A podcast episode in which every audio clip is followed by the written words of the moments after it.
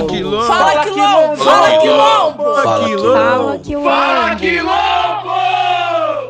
Temos visitas e reuniões desde 2021 nos territórios de Souza Ramos, Lajeado, é, Seabra, né? Que são os territórios que vêm sofrendo os impactos de maneira objetiva das enchentes.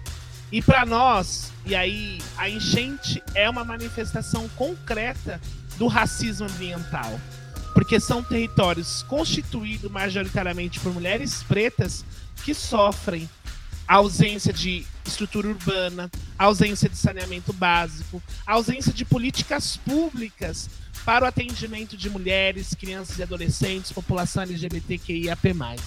Então, essa plenária de hoje é resultado de um trabalho coletivo desenvolvido no interior da mandata e em conjunto com os movimentos sociais.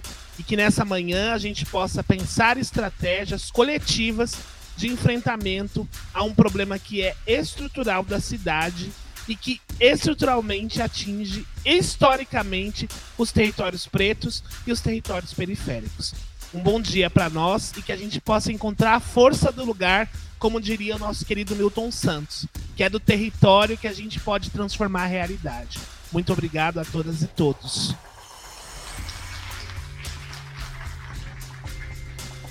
Gente, é, só falando um pouquinho da dinâmica, a gente costuma fazer audiência para ouvir também a população do território que ela tem a falar, né? Não ficar só aqui os especialistas falando. Então a gente tem inscrições, então a Paula que está aqui, a Kelly e que mais? Acho que é. E a Monici, que está lá atrás, elas Tá ali fora, desculpa. Elas vão fazer inscrições para quem quiser se inscrever e também falar um pouco, é, e a Bia ali também, para quem quiser falar um pouco nos territórios. A gente vai saudar, saudar também algumas organizações que estão aqui presentes e queria convidar é, duas organizações em especial para fazer uma fala inicial, uma breve saudação inicial, que são organizações, inclusive, que a gente tem conversado, né? Tem feito diálogo, aliás, uma organização que a gente tem feito diálogo é, nos territórios, né? Para fazer, que é a VIB, que a representante é a Patrícia é, que está aí, se ela puder fazer uma saudação inicial para a gente também, que está super parceira com a gente ali no território Lajeado Guaianazes, resolvendo os problemas da enchente. Queria perguntar para a professora Sônia também se ela não gostaria de fazer uma saudação inicial. Se a senhora puder vir aqui, professora, fazer uma saudação. Pode vir, Paty.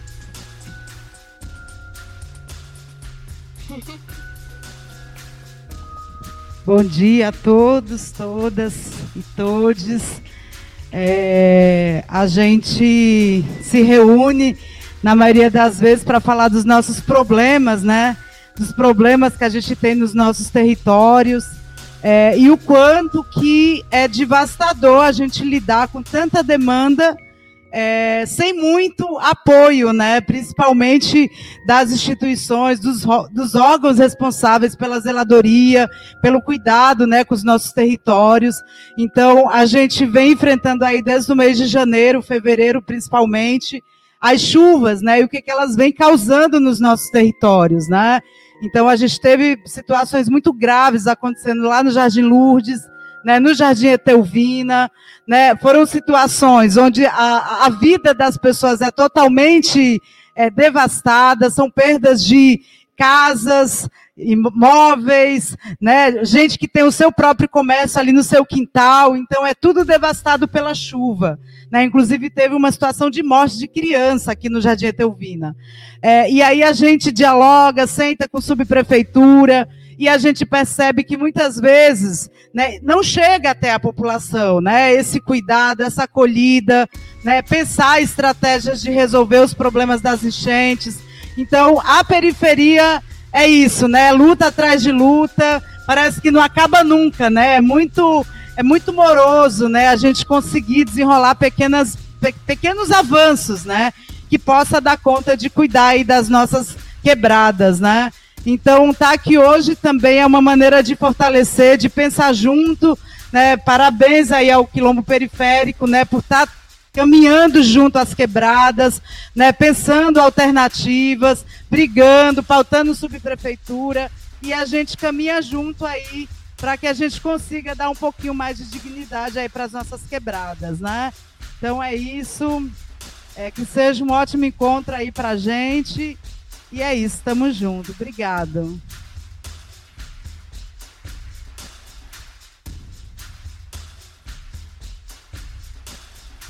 Bom dia para todos, que daí tá todas e todos, não é verdade? É, é ou não, Ana? É, olha lá. Eu queria primeiro saudar a iniciativa de vocês. Acho que é um mandato coletivo, né? É, acho que a gente tem que aprender a fazer mandato coletivo, que é mais forte, não é isso? E tem esse nome tão interessante que mexe com a força dos quilombos, e que mexe com a força da periferia. E portanto eu vim aqui só para dizer que vocês são mais fortes do que vocês pensam que são. Eu assisti um ato na Paulista que foram vocês e os jovens da democracia corintiana que vieram da cidade de Tiradentes que botou ódio do puleiro. Entendeu? A gente só não foi massacrado na Paulista porque vocês estavam lá. Não é verdade? Então, vocês são fortes. E porque são fortes, eu queria também fazer esse apelo. Acho que existe uma coisa do racismo estrutural, mas existe uma coisa chamada sociedade de classes no Brasil, não é? E que está, neste momento, garroteando o governo Lula, que se chama essa ideia maluca de a gente continuar os juros lá na casa do chapéu, o Banco Central, o Banco Central, dizendo que ele tem autonomia para fazer o que ele quer e o sistema financeiro, os bancos querem, não é? E que vai levar, se a gente não for para a rua e para Paulista, vai vai levar o comprometimento do fundo público, que é tão importante para a periferia, para as políticas públicas que nos são favor, são direito, e para a educação brasileira, para a saúde, para a educação, para a cultura, e portanto queria dizer nesse mandato tão, tão bonito, coletivo, que a gente tem que devagar também explicar essa coisa, não é verdade? É, da falência das lojas americanas, não é verdade? Do bilionário que deu o golpe não vai pagar nada, como pode, não é verdade? Que é banqueiro, não é verdade? E que tem a continuidade, a continuidade dos bancos, inclusive no Ministério da Educação. Portanto, é contra, contra essa loucura da reforma do ensino médio, não é? Não é isso que a gente está vendo? População negra é maioria, é maioria no ensino médio. Então, nós queremos um ensino médio de muita qualidade. De muita qualidade. Então, fora esse ensino médio do Temer, do Bolsonaro, não é? Por um outra, uma outra escola pública de muita qualidade, como essa daqui, não é? Viva o Saturnino, viva vocês. Muito obrigado.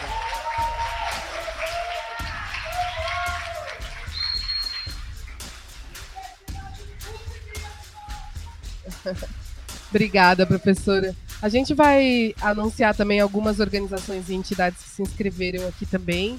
Então a gente está contando com a participação aqui é, é, de participantes né, na plateia da FEUSP, Faculdade de Educação da USP, IPUSP, Instituto de Pesquisa da USP, a VIB, que já falou aqui, a Patrícia, né, Associação dos Voluntários é, Integrantes do Brasil, o Jongo dos, a Comunidade do Jongo dos Guaianás, a Academia Carolinas, o Quilombo Guaianás, do seu Valdir, a Uneafro Brasil, a Associação Souza Ramos, o Mocute, Movimento Cultural da Cidade de Tiradentes, as APNs, representada aqui pela Dona Geralda Mar Marfisas, agente da Pastoral Negra do Brasil. Dona Geralda, inclusive, também uma grande referência do movimento de saúde de Cidade de Tiradentes. Sociedade Ambientalista, Agenda 21, Conselho Tutelar de Cidade de Tiradentes, Casa Viviane, Assembleia de Deus, Coletivo Caifazes e Fala Negão. Então também quem Coletivo Paulo Freire. Quem quiser também sendo anunciada a presença aqui, pode ir falando ali é, na inscrição que a gente também vai anunciando a presença. Gente, a gente chamou algumas pessoas aqui para ajudar a gente a pensar um pouquinho é, nas coisas que a gente tem passado e também é, em como a gente consegue solucionar. E para a gente também é muito importante chamar especialistas que são do nosso povo, que são a classe trabalhadora que constrói construções para o seu próprio povo. Então a gente chamou um parceiro de Zona Leste também, é, que é um, uma das maiores vozes hoje quando a gente fala de discussão é, de urbanismo né, e da maneira como a gente ocupa a cidade, queria chamar aqui o professor Kazu Nakano, da Unifesp, do Instituto das Cidades, da Unifesp Itaquera, mestre pós-doutor em Arquitetura e Urbanismo pela FAUSP e doutorado em Demografia pela Unicamp, professor do Instituto das Cidades do Campo Zona Leste da Universidade Federal de São Paulo e coordenador do Observatório das Lutas Urbanas. E como eu falei, Zé L também, porque eu gosto de ser bairrista. Queria chamar a nossa companheira Agatha Miranda, que é especialista em racismo ambiental. A Agatha é advogada graduada, mestrada em Direito e Desenvolvimento pela Escola de Direito da FGV, pesquisadora do Núcleo de Justiça Racial e Direito na mesma instituição e coordenadora na Diretoria de Incidência e Litígio Estratégico do Instituto de Referência Negra Peregum. É, a gente também tem mais um convidado, Luciano, não sei se ele chegou. Luciano, por favor, Luciano. Gente, palmas para o Luciano, que é do Lab, do Lab Itaim. O Luciano é especialista em bazias ideográficas do Labitan, é arquiteto urbanista, doutor pela Universidade Presbiteriana Mackenzie, trabalha atualmente como pesquisador na Mackenzie, é, iniciou recentemente pesquisa de pós-doutorado na Universidade de São Judas, sob a supervisão da professora Ana Paula Cury, que é líder do laboratório Itaim Paulista. Trata-se de um grupo de pesquisa que presta assessoria técnica tanto para comunidades quanto para poder público, buscando fazer uma mediação entre as partes das perspectivas das ciências sociais aplicadas. Por conta disso, atualmente, um dos focos da pesquisa são os problemas de drenagem urbana e ocorrência de inundações, alagamentos, enchentes e deslizamentos de terra nesse sentido. Um dos objetivos da pesquisa é buscar soluções possíveis e viáveis para uma migração dos riscos quando da ocorrência de eventos de chuva extrema, resultado, resultando uma melhor adaptação local. Então a gente vai abrir um pouquinho aqui o debate na mesa, conversar um pouquinho sobre o que também as pessoas têm a dizer sobre esses territórios e o que a gente pode falar, e depois a gente conversa também é, com a comunidade. A gente também vai trazer muito rapidamente o que o Quilombo Periférico tem feito, né, quanto mandato é, de vereança é, na cidade de São Paulo é, explicar um pouquinho como tem sido o nosso trabalho e abrir aqui o diálogo, inclusive, para a gente melhorar a atuação do quilombo periférico, né, de, é, dependendo das demandas é, dos territórios que a gente é, tem circulado. A gente começa Cazu, né? Então, já está a apresentação do professor aqui, então queria chamar o professor Cazu para iniciar o debate. Cazu, é, 10 minutos. Bom, então, bom dia a todos. Alô?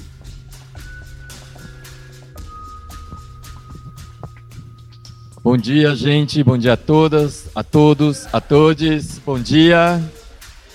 É, em primeiro lugar, eu quero agradecer é, a presença de vocês que vieram aqui discutir né, e contribuir para o entendimento de, e também para compartilhamento de informações experiências em relação a essa questão das enchentes nos nossos bairros, mas também contribuir na busca de soluções né, e de atuação, principalmente junto com a, a mandata do Quilombo Periférico. Quero agradecer o convite para estar participando desse, dessa audiência popular, saudar todos os membros é, da mandata do Quilombo, Quilombo Periférico, é, tanto vereadoras, vereadores, co-vereadoras, co-vereadores e assessoria é, parlamentar que estão fazendo esse trabalho incrível. Eu acho que é uma iniciativa muito importante, principalmente é, ao sair da Câmara Municipal e vir trazer essa pauta nas bases, nos bairros, na periferia. E essa ação, né, essa iniciativa é muito importante porque é, a gente está discutindo aqui um assunto que faz parte de uma pauta do planeta. Porque tudo isso que a gente está discutindo em relação às enchentes não é só uma, um problema localizado numa cidade, num bairro, numa região, num país. Isso é algo que está acontecendo no planeta inteiro e tem a ver com o que a gente tem ouvido falar que se chama mudanças climáticas. Então, é, eu acho que é importante essa ação do quilombo periférico, porque, em geral, essa pauta, esse assunto, é discutido entre os especialistas, os cientistas, as universidades, é, os é, núcleos de poder do governo, tanto aqui do nosso país, mas também das instituições internacionais. E, agora, é importante mudar esse ângulo e colocar o ponto de vista e a perspectiva da classe trabalhadora, da classe popular, da população vulnerável né, que sofre os maiores impactos em relação a esses eventos né, que a gente chama de eventos extremos. É, a gente sabe que em qualquer lugar do mundo essas tragédias matam mais onde estão a classe trabalhadora, onde está a população né, que é, luta para sobreviver é, no, seu, no seu dia a dia. Então, isso é o que a gente chama de racismo e injustiça ambiental, né? É, quem está é, sendo mais destruído com os efeitos das mudanças climáticas são é, as pessoas que fazem parte dessa classe trabalhadora, né, da população de baixa renda, os moradores dos bairros é, que, em geral, estão em situações que trazem mais dificuldade para a vida das pessoas. Bom, então, como o nosso tempo é curto, é, eu queria só é, passar rapidamente para algumas informações para a gente poder é, ter uma visão de, desse problema das enchentes é, nas, na nossa cidade que tem é, como origem isso que a gente chama de ciclo hidrológico que é, é um ciclo que basicamente começa com a evaporação das águas do oceano, a evaporação das águas de rios, córregos, represas e a evapotranspiração das árvores. Isso forma né, nuvens que é, se, se formam no, na atmosfera do planeta. E, inclusive, é, parte dessas nuvens formam o que a gente chama de rios voadores, porque são nuvens que se formam a partir da evapotranspiração das árvores lá da floresta amazônica e que viajam lá da região norte para cá. E aí, essas nuvens, no período de verão, elas se tornam chuvas. E aí, essas chuvas caem, né? É, na, na parte da, do continente e uma parte da, dessas águas da chuva escorre na superfície da terra. Outra parte infiltra nessa terra e vão lá para as águas subterrâneas, né? E é, essas águas, parte das águas que escorrem na superfície da terra vão para os rios, vão para os lagos e daí para o mar e essas águas evaporam de novo, forma de novas nuvens que formam novas chuvas. Esse é um ciclo hidrológico que é, todo lugar vive. Agora, quando a gente urbaniza essa, esse lugar onde caem essas chuvas, a gente altera esse ciclo hidrológico. Então a gente vê que é, conforme a gente vai urbanizando, vai construindo, vai é, colocando asfalto nas ruas, nas avenidas, né, é, a gente vai diminuindo a quantidade da água da chuva que infiltra na terra e a gente aumenta a quantidade de água que escorre na superfície da terra, nas ruas, né, na, nos terrenos. E a gente diminui também a quantidade da água da chuva que evapora.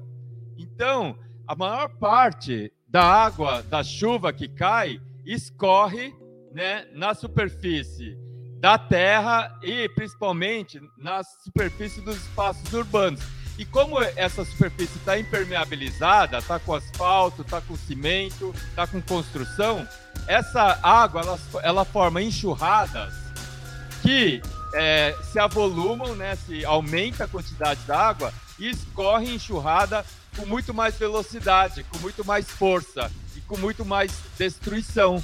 Então, essa é, esse é, é uma das consequências da interferência da urbanização nesse ciclo hidrológico que acaba sendo transformado. E é aí que acontecem as tragédias de inundação, de alagamento, de enxurradas, de corredeira, né? É, e de perdas da, de patrimônios, de bens, perda de vidas, muitas vezes. Então, é, esse problema, né? É, acontece em São Paulo é, que aqui eu vou passar rapidamente. Vocês me avisam quando o tempo acabar, tá? Deve estar tá acabando já, né? Pode ser. Aqui é o município de São Paulo. Isso aqui é o, é o relevo do município de São Paulo, a topografia. Então, as áreas mais claras são as áreas mais baixas, são as áreas mais planas. Vocês veem que é, essa parte clara do rio Tietê aqui em cima, né? Aqui, olha, é a, a parte do, Rio Tietê. Aqui é a parte do Rio Pinheiros. Aqui é a parte do Rio Tamanduateí. Aqui é o centro.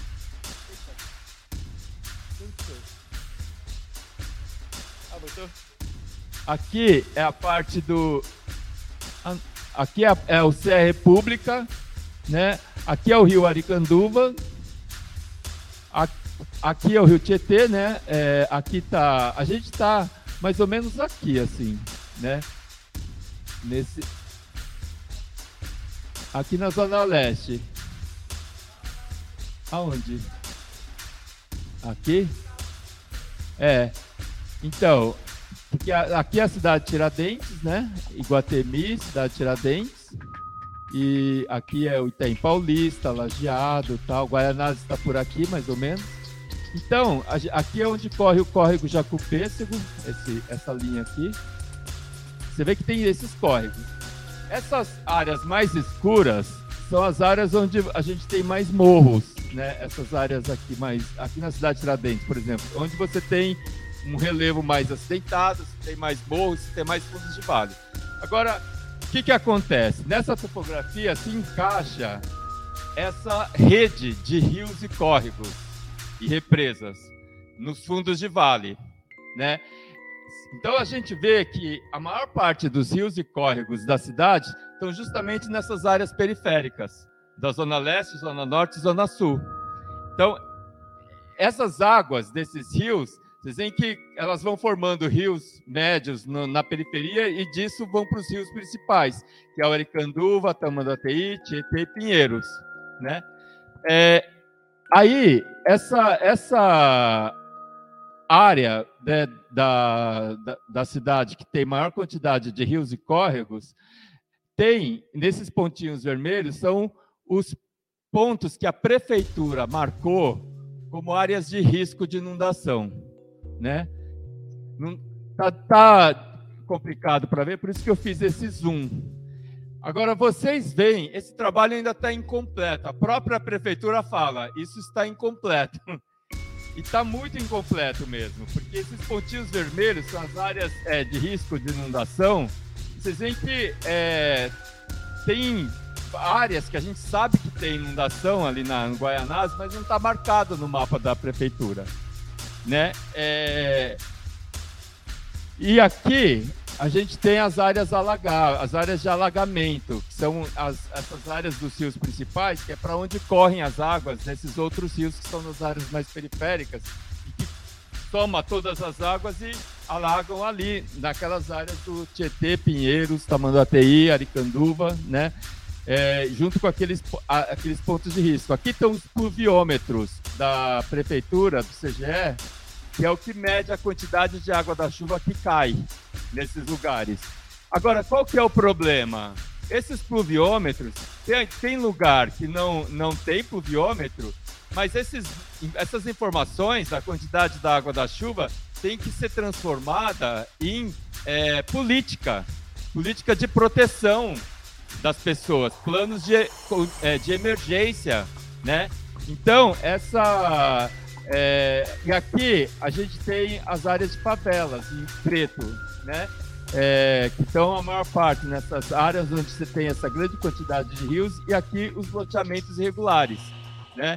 É, então a gente, o que eu queria é, mostrar com essa sequência de mapas, já terminando, é que de fato é, as informações sobre as áreas de risco de inundação nas áreas periféricas, elas estão muito defasadas, estão muito incompletas, né?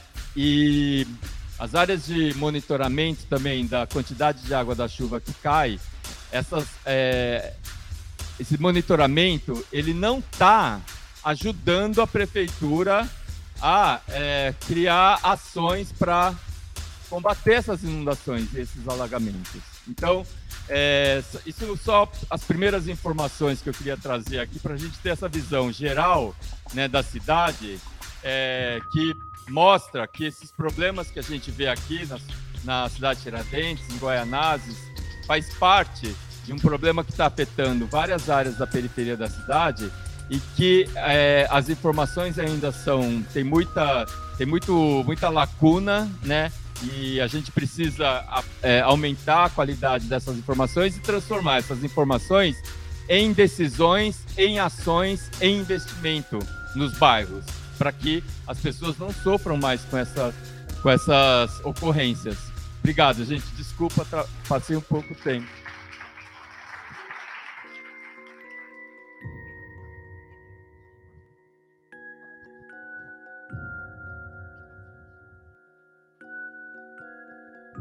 Muito obrigada, professor Kazuki. Informações valiosas para a gente conseguir olhar e visualizar o, é, o, processo geográfico né, de como as coisas se dão.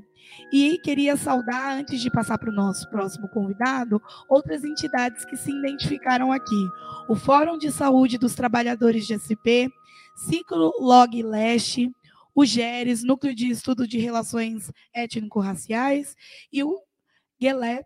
Oi? Gueledés PLPs. Sejam muito bem-vindos, que bom que vocês estão aqui. E agora eu queria passar a palavra para a companheira Ágata, que vai né, nos ajudar a conseguir compreender como que todas essas coisas têm relação direta com o racismo ambiental.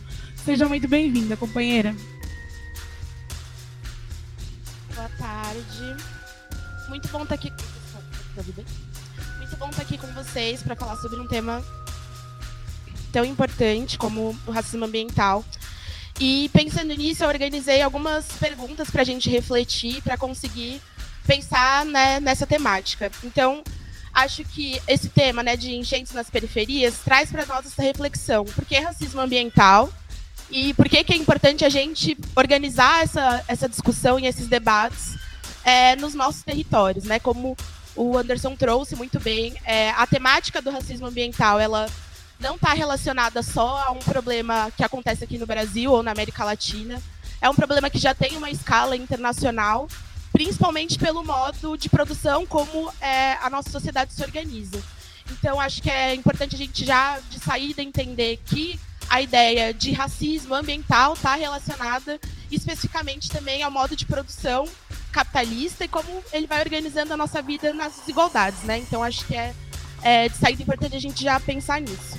E aí, é, considerando esse contexto, acho que a gente pode pensar em como a gente se organiza para fazer exigências e também provocar mudanças nesse cenário que não, não, não interfere só na nossa, nas nossas vidas, né? Então, é, é muito importante a gente também ter no horizonte o, o, o nosso projeto de futuro, entendendo todas essas implicações é, causadas pela, pela forma de organização é, do capital. Então, quando a gente fala de racismo ambiental, quando a gente fala de mudanças climáticas, a gente está falando de um processo de mudanças e de aprofundamento de desigualdades que vem acontecendo há muito tempo. Né? A gente não se organiza nessa sociedade é, que, estruturada nessa hierarquia e desigualdades há pouco tempo. Né? O capitalismo acompanha a nossa realidade é, de vida no mundo todo, a, a, historicamente, né, há séculos. Então é importante que a gente comece a se organizar nesse sentido de pensar em que saídas a gente consegue construir para avançar nesse contexto. Então, é, as enchentes nas periferias são um retrato, e a, além de ser uma, uma expressão do racismo ambiental, elas são um retrato de quais são os desafios que a gente vai enfrentar pelos próximos anos para conseguir construir uma sociedade minimamente sustentável nessa perspectiva de discussão ambiental.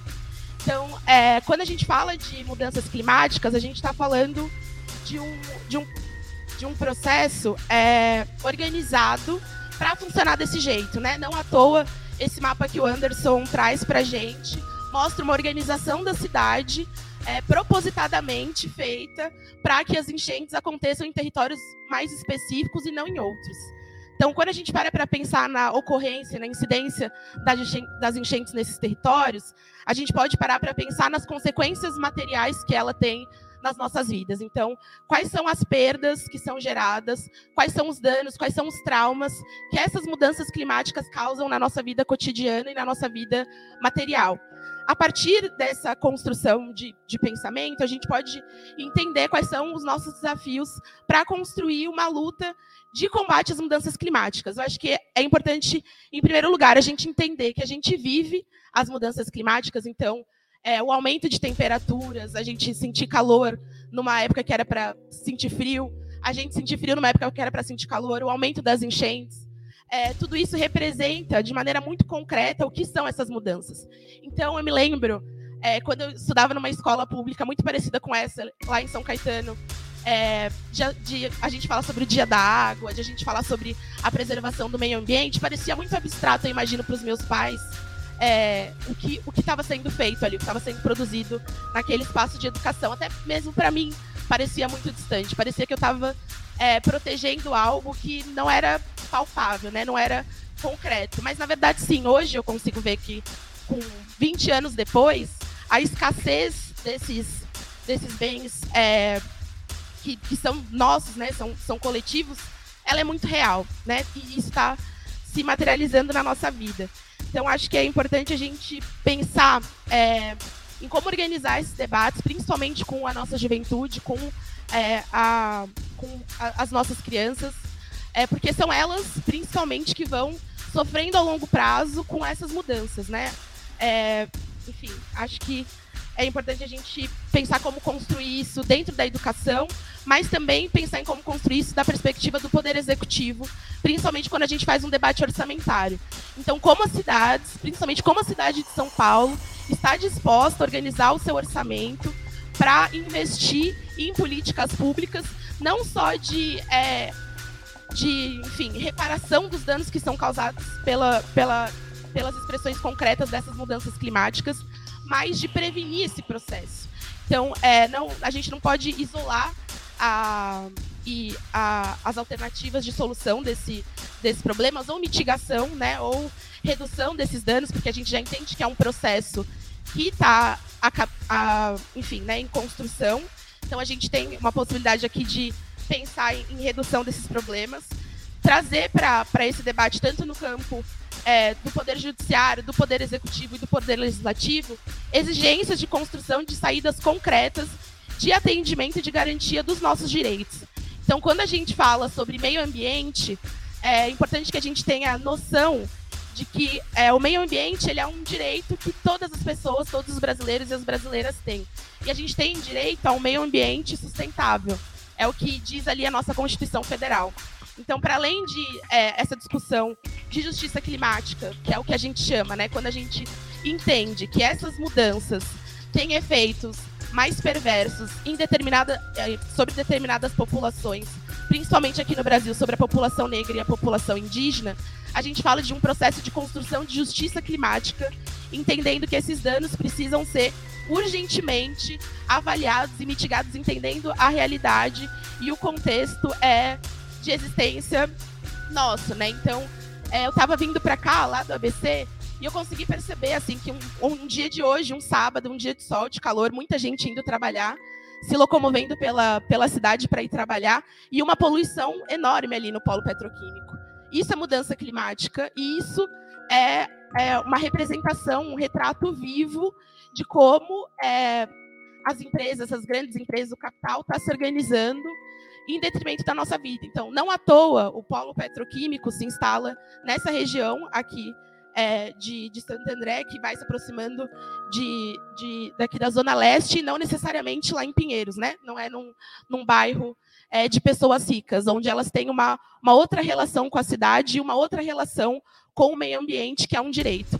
Mas aí fica o questionamento, né? Se somos todos iguais perante a lei, por que então o meio ambiente se mostra e é aproveitado por outras pessoas de modo diferente do, do, que outras, né? Porque a população branca consegue usufruir do meio ambiente de uma maneira diferente que a população indígena e a população negra. Eu acho que são questionamentos muito importantes de a gente começar a construir, entendendo que nós é, somos vítimas de um processo também é, de avanço dessas desigualdades, mas também somos produtores da mudança e da transformação dessa realidade. Então, fica para nós a responsabilidade de pensar na construção de um projeto de vida para a população negra, para a população indígena, para a população pobre, que tenha como centro essa discussão que, do que a gente tem chamado hoje de mudanças climáticas, principalmente porque somos nós que vivemos essas experiências tão desastrosas e tão dramáticas é, das mudanças climáticas, como a gente consegue entender que são as enchentes. Então, as enchentes, elas não são é, uma causa natural. A chuva é uma causa natural, mas que é agravada por muitos processos que desorganizam a ordem natural das coisas, como o Anderson bem, bem trouxe. Então, a gente não pode também é, naturalizar esse processo das enchentes, porque elas são tão recorrentes na, na nossa experiência coletiva, então é muito normal que em alguns territórios sempre o alagamento tenha sido uma realidade. Em alguns territórios isso é, apresenta, se apresenta como uma novidade é, em, em, tempos mais, mais recentes. E aí a gente acaba associando uma coisa a outra, né? Então chove e alaga, como se fosse uma decorrência natural. Então, é, as enchentes, as inundações, os alagamentos, as perdas, a condição de precariedade que as nossas vidas são colocadas a partir desses eventos é, climáticos drásticos não são naturais. Então, é, é, importante que a gente se organize e observe essa falta de. É, enfim, né, não, não, é um movimento orgânico e como a gente produz uma, uma resposta para ele. Então, acho que é, que é importante a gente pensar um pouco nessa, nessas saídas. Eu acho que espaços como esse, né, de organização popular, de organização nos territórios, são espaços fundamentais para a gente começar a pensar nas nossas alternativas de, de disputa. A própria ferramenta que o, que o Quilombo apresenta para a gente dentro do, do Poder Legislativo da Câmara Municipal de São Paulo, fazendo esse debate junto com os vereadores e vereadoras da cidade, é uma ferramenta muito importante também que a gente precisa valorizar. É, o nosso trabalho dentro do judiciário também, como que a gente se organiza é, para pleitear ao judiciário a garantia dos nossos direitos, a avaliação dos nossos direitos, e que principalmente que o debate sobre as mudanças climáticas esteja pautado nas nossas vidas, porque a gente fala sempre da garantia de direitos, né, do direito à vida, do direito à moradia, do direito à dignidade, sem conseguir, por muitas vezes, entender que nós somos os sujeitos e as sujeitas desses direitos. Esses direitos não existiriam e eles não devem existir se não forem a partir de nós. Então, cada um e cada uma presente aqui tem direito e é sujeito de direito de um meio ambiente sustentável. A, o, os seus netos, os seus filhos, né, as pessoas que vêm depois da gente têm direito a receberem um mundo, a estarem num mundo que consiga organizar a vida delas para uma experiência de vida e não de sobrevivência. Então, é, esses, esses eventos que, que nós chamamos desses eventos é, extremos, eles representam principalmente essa escassez que, esse, que o projeto de vida organizado pelo capital tem para nós.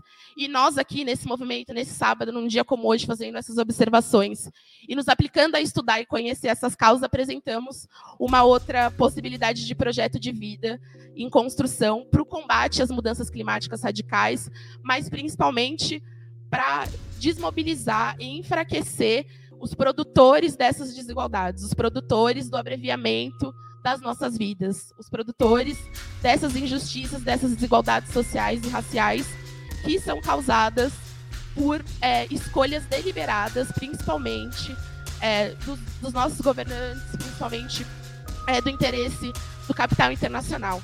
Então é importante a gente entender que o que acontece aqui em São Paulo também acontece em outras periferias no mundo, também acontece em outras periferias do Brasil, que é importante a gente ter em vista a proteção da Amazônia, que é o nosso maior bioma aqui no Brasil e da América Latina.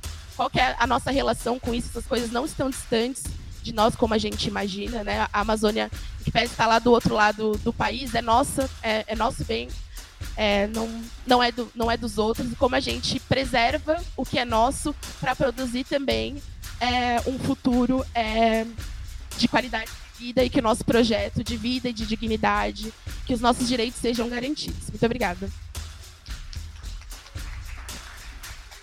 Obrigado.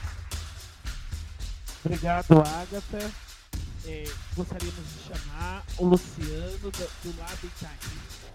Ele é especialista nas bacias hidrográficas. Com você, companheiro. Bom dia, bom dia, companheiras, companheiros. É, é um prazer estar aqui. Eu sou novo aqui, não conheço ninguém. E a Vira a professora Ana Paula Coure. Ela é professora na Universidade de São Judas Tadeu e na Universidade Presbiteriana Mackenzie, que é onde atualmente eu trabalho. E ela é a liderança, ela é a líder do laboratório Itaim Paulista. É um laboratório locado na Faculdade de Arquitetura e Urbanismo, mas ao mesmo tempo é um laboratório interdisciplinar. Tem pesquisadores que vêm de outras áreas, da sociologia, da engenharia, e a gente faz um meio de campo com relação aos, aos problemas que existem na Zona Leste, os problemas locais. A professora Ana, ela está desde 2017 numa atuação junto à subprefeitura do Itaim Paulista, e ela criou um vínculo muito forte com a comunidade conhecida como Favela do Torresmo, que fica ali na Bacia do Lajeado. O senhor conhece? O senhor é de lá? Então o senhor vai me ajudar bastante nessa apresentação. Estou até um pouco nervoso. Mas é, é uma comunidade que está sofrendo um processo de, atualmente de desafetação, né? Está havendo uma desapropriação e uma, um cadastramento da população. Vocês vão me ajudar com essa bagunça de arquivos aí, gente. Vamos começar com o. É, esse daí. Modelagem hidrológica lajeado. Aquele com a letra toda caps lock maiúscula. Ótimo. É uma, gente, um assunto que é muito difícil é, a gente ter uma elaboração de 10 a 15 minutos. Eu vou tentar. E eu gostaria muito se a gente saísse hoje um pouquinho mais alinhado com essa questão do que é uma bacia hidrográfica, porque isso envolve a todos nós, é a questão ambiental que a Agatha colocou e que o professor Cazu também, que é, são problemas comuns. É, a gente não vai estar num lugar no mundo sem bacia hidrográfica, e aí a gente vai estar lidando com um problema eventual de uma chuva extrema, então a gente tem que ter isso em, em, em mente. E eu vou explicar para vocês, acho que se vocês saírem hoje entendendo um pouquinho melhor o que é a bacia hidrográfica, Aí vocês vão querer saber em que bacia que vocês estão, onde que tá, em, em, em, que bacia que está a casa de vocês. Isso vai ser muito importante para a gente, para a gente construindo um entendimento alinhado e coletivo sobre quais são os problemas de drenagem urbana e onde, onde a gente tem que agir. Então, eu vou mostrar para vocês esse estudo que a gente fez e que a gente apresentou para a subprefeitura do Itaim Paulista, para o subprefeito Aguinaldo, para a engenheira Fernanda. Vai para a próxima página na próxima página a gente já vai entender essa. Aqui a gente já começa. Pode afastar um pouquinho o zoom, por favor? Aqui a gente começa a ilustrar o problema. Então eu fiz uma, um, um, um, levantamento. São dados que tem no, na, da Prefeitura de São Paulo, da, da, da Defesa Civil, para a bacia do Ribeirão Lajeado. A gente vai entender melhor o que é a bacia. Mas eu queria mostrar essa imagem para vocês, que ela é muito clara. Primeiro, imagens ilustrativas, eu não, não, não, sei direito onde aconteceu cada um desses problemas, mas são os problemas efetivos que passam populações quando tem uma situação de inundação, de alagamento, de enchente, tem os resíduos sólidos drenados, então tem um, tem um, tem um monte de lixo de cima, esgoto eventualmente, e aí a gente está falando de vetor de doença, de veiculação hídrica, então é um problema composto e complicado. O que, que a gente está vendo nesse mapa à esquerda? a gente está vendo as ocorrências nos últimos 10 anos de alagamento, inundação, enchente, deslizamento de terra. Não sei ao certo qual é cada bolinha, mas são esses. Onde que está acontecendo mais problema? No Jardim Pantanal.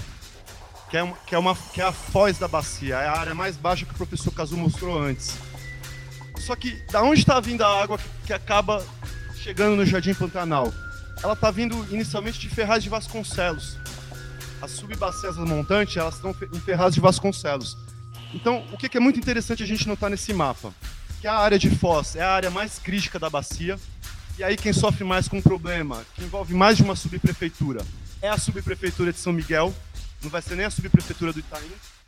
A gente tem, então, aquela grande ocorrência de bolinhas ali embaixo, na área de Foz.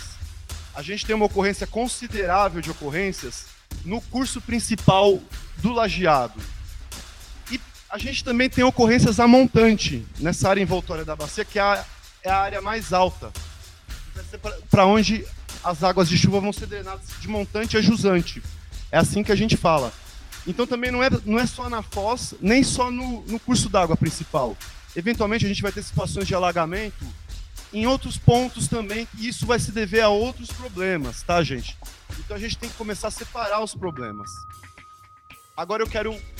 Como que vocês vieram parar aqui nesse negócio de bacia hidrográfica, né? Eu quero dar um pause, vamos cortar o filme e vamos dar uma volta só para a gente entender melhor esse problema. Abre para mim um outro arquivo, por favor. Eu tô, eu tô tentando, gente. Não, não, a professora Ana Paula, ela me avisou na quinta-feira à noite pra eu vir aqui. Eu falei, eu vou. Oi?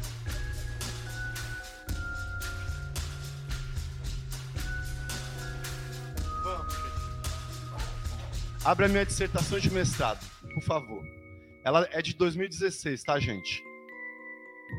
Vai, você vai botar, você vai correr, vai, pode ir, pode ir, pode ir. Eu quero mostrar umas imagens para vocês. Não deu tempo de montar no, no PowerPoint. Vai chegar rapidinho, vai chegar. Só calma na hora que vai ter que voltar. Vamos entender a bacia. Volta, volta vamos lá, vamos falar da bacia. Sobe mais um pouquinho, sobe mais um pouquinho. Essa é uma imagem da bacia, tá, gente? É uma imagem esquemática. Toda a bacia é mais ou menos assim. Ela tem um curso d'água principal, ela tem os tributários nascentes, afluentes, ela vai ter uma área mais alta, que são as, a, gente chama de linha de cumeada. O ponto é, quando de um evento de chuva, toda essa área aqui vai vir como uma bacia mesmo. Pode, pode ir passando. Se a gente olha em planta, esquematicamente, ela tem mais ou menos essa cara aqui. Deixa eu dar um exemplo legal.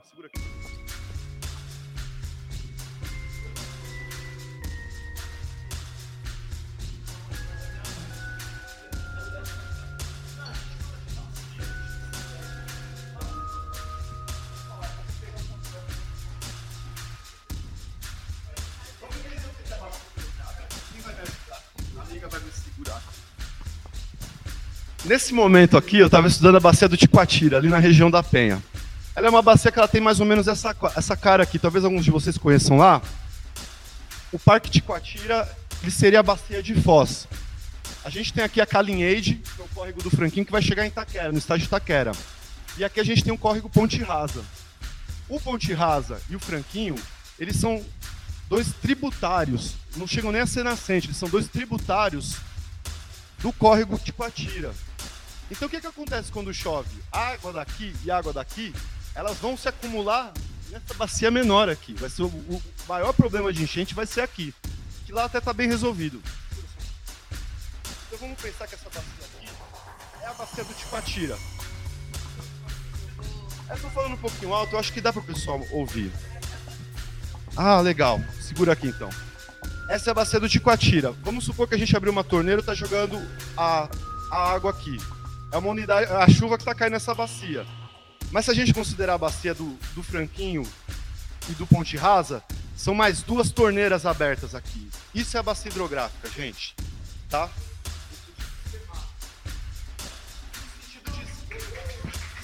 E no sentido de escala, vamos só ver mais rapidinho, só para a gente não, não, não, alongar muito. E no sentido de escala, pode ir indo mais um pouquinho. O ciclo que o professor Casu comentou, vamos lá essa. Boa. Gente, é a questão, a questão climática, a questão global. Toda a superfície terrestre é bacia hidrográfica. Nessa escala do globo, o que, que esse mapa está mostrando para a gente? Que toda essa área em verde aqui, que pega Brasil e outros países da, da América do Sul, ela eventualmente ela vai desaguar no Oceano Atlântico. Assim como toda essa área da África aqui. Assim como toda essa área aqui já é o Atlântico do Norte, da Europa. A mesma coisa vai acontecer aqui, ó, Oceano Índico. Tudo isso aqui é bacia do Oceano Índico. E a gente tem algumas bacias de grandes lagos continentais, que elas não vão para os oceanos. Mas no mais, todas vão. Olha aqui. Aqui talvez tenha algum errinho, mas dá para entender o conceito. Vamos, vamos mais um pouco, para a gente entender a questão das escalas. Isso, isso, América do Sul. Não estou nem colocando o rio, hein? Estou colocando área de bacia. Então veja só a bacia do Paraná, que é São Paulo, tá, gente? A bacia do Paraná é toda essa área aqui, salmão, tá? Aqui a gente vai ter, aqui no sul a gente vai ter outras bacias e aqui na região nordeste que vão fazer assim, ó, os rios, tá? Vamos mais um pouco. Pode, pode, pode, pode ir passando. Eu acho importante porque nisso a gente vai ficar mais alinhado e é uma informação importante para vocês, tá? Pode passar, pode passar. Eu quero mostrar agora uma, uma outra escala de bacia. Vamos indo. Vamos lá, chegar na bacia do, do, do Paraná. Pode ir, pode ir. Vai estar tá chegando. Ah, escreve. Pode ir, pode que essa parte é, não tem. Essa parte é outra coisa. Vamos lá, tu está chegando, gente. Prometo. Tá. Só, se puder aumentar um pouco, talvez a qualidade melhore. Legal. Talvez se puder aumentar um pouco. Gente, olha o Rio Tietê aqui. Olha São Paulo. A gente já começa a ver o estado de São Paulo. O Rio Tietê está no meio. E parte dos limites do estado é o Rio Paranapanema, ao sul, divisa com Paraná, Rio Grande ao norte, divisa com Minas Gerais. O Rio Tietê é o principal rio estadual, é o nosso rio, o Rio Tietê, tá? Mas veja só como ele é só um bracinho do Rio Paraná. E ele corre para o interior, né? Ele não vai, historicamente ele não, para nossa sorte. E, e, finalmente o Rio Paraná vai desaguar no Rio da Prata.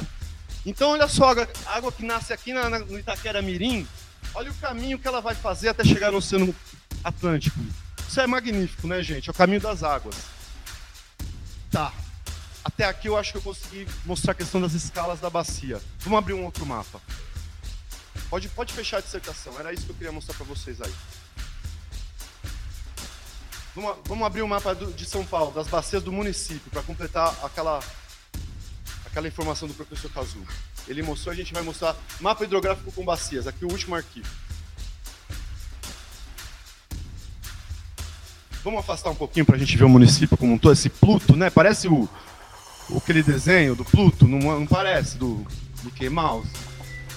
Gente, município de São Paulo, então vocês vejam só, é tudo bacia. Cada um, aqui é a bacia do Ticoatira, que eu comentei com vocês, a bacia do Aricanduva, grande, né?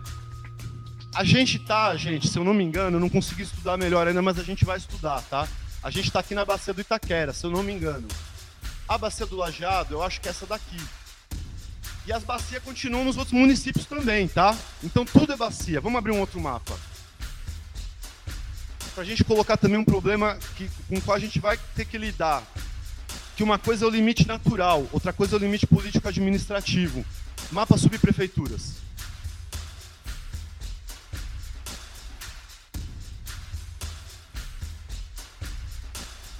Ah, não vai abrir o mapa das subprefeituras? Que pena.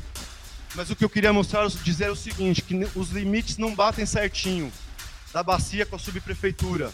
Então, eventualmente, por exemplo, Jardim Pantanal, vou, o, gente, o, estudo que a gente vai mostrar para vocês, ele propõe soluções lá em Ferraz. Propõe soluções da subprefeitura de Guaianazes, para amortizar o problema na área mais baixa. Então, isso, é eu, eu quis trazer essa questão dos mapas de subprefeitura e bacia, para a gente entender que muitas vezes tem que ser feita uma, coopera uma cooperação intersetorial, que senão a gente não vai conseguir avançar com, algum, com, alguns dilemas que a gente tem, que é a água vem a montante, quer dizer, ela vem da parte mais alta, ela vai para a jusante, para a parte mais baixa. Isso posto, eu acho. Ah, então deixa eu mostrar só mais uma bacia, então. Abre esse WhatsApp Image aqui para mim. WhatsApp Image. É, essa eu peguei hoje de manhã no livro. A de baixo. Isso. Ah, também não quer abrir, que pena. Aqui era uma bacia bem pequena. Às vezes a bacia, gente, quando a gente vê aqueles pontos a montante, que também ocorre alagamento, às vezes a bacia ela é muito menor que a gente tem que considerar. Algumas, alguns quarteirões, eventualmente a gente vai falar, não, Ali tem uma rua alta, uma rua alta, uma rua baixa, que a bacia é isso daqui. Ali embaixo talvez tenha um problema de alagamento localizado. E aí é uma obra de drenagem menor, tá? Vamos para o estudo que a gente apresentou para a subprefeitura. Vamos voltar lá naquele arquivo. Modelagem hidrológica do lajeado. Então agora a gente já está entendendo melhor o que é a bacia do lajeado. Tá, vamos passar. Ó, gente, mesmo a bacia do lajeado, que é chamada de micro bacia, mas ela não é micro, coisa nenhuma, ela é grande pra caramba. Daqui até aqui tem 7 quilômetros. É, é área, sabe? E a gente tem um desnível de lá para cá, que eu acho que é mais ou menos de 60 metros. 60 metros é um prédio, se a gente pegar um pé direito de 3, é um prédio de 20 andares. Então é como se eu desse ponto para cá, para aquele ponto mais alto, eu tivesse um prédio de 20 andares de diferença. Essa é a água que vai vir no evento de chuva extrema. O que, que a gente pensou? Soluções a montante.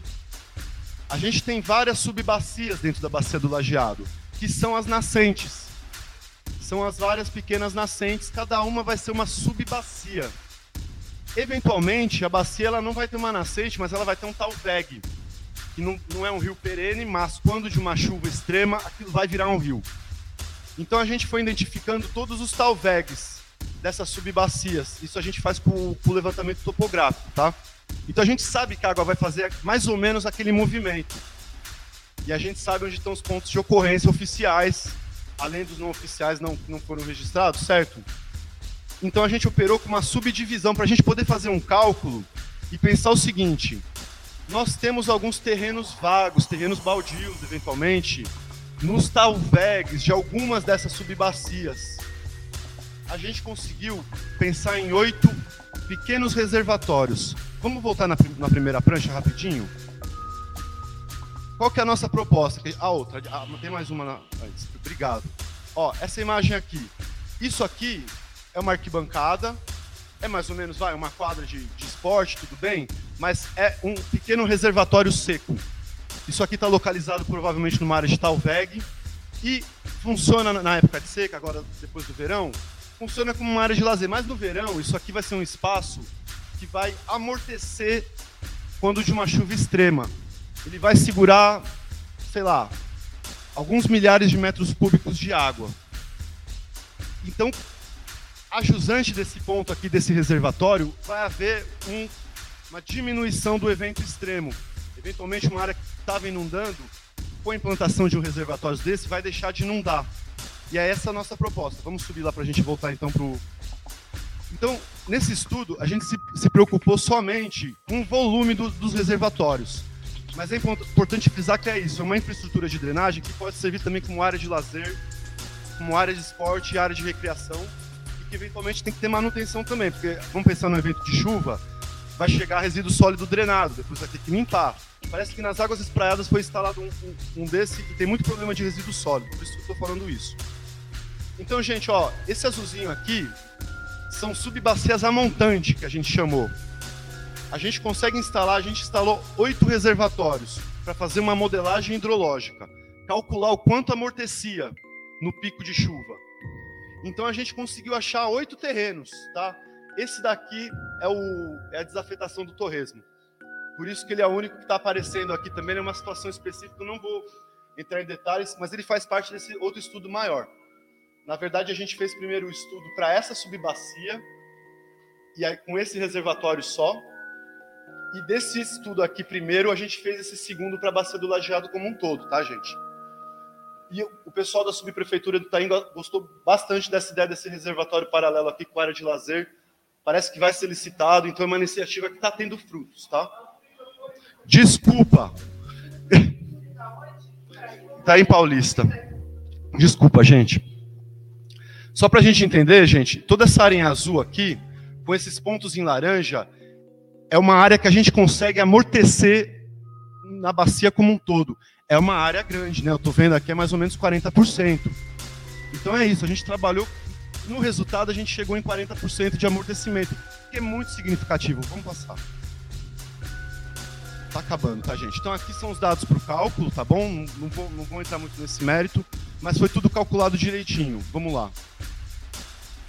Aqui a gente jogou no modelo, num software, Isso daqui a gente colocou num, num modelozinho de árvore. Então aquelas bacias ali do alto são essas duas linhas aqui. E elas vão encontrando com outras até chegar nessa aqui, que é a última, tá? O desenho tá meio difícil assim, porque eu, eu quis fazer caber na tela. O programa ele é bem simplesinho. A gente pode fazer uma capacitação disso aqui com quilombo periférico, com modelagem hidrológica e com drenagem urbana, tá? Me coloca à disposição.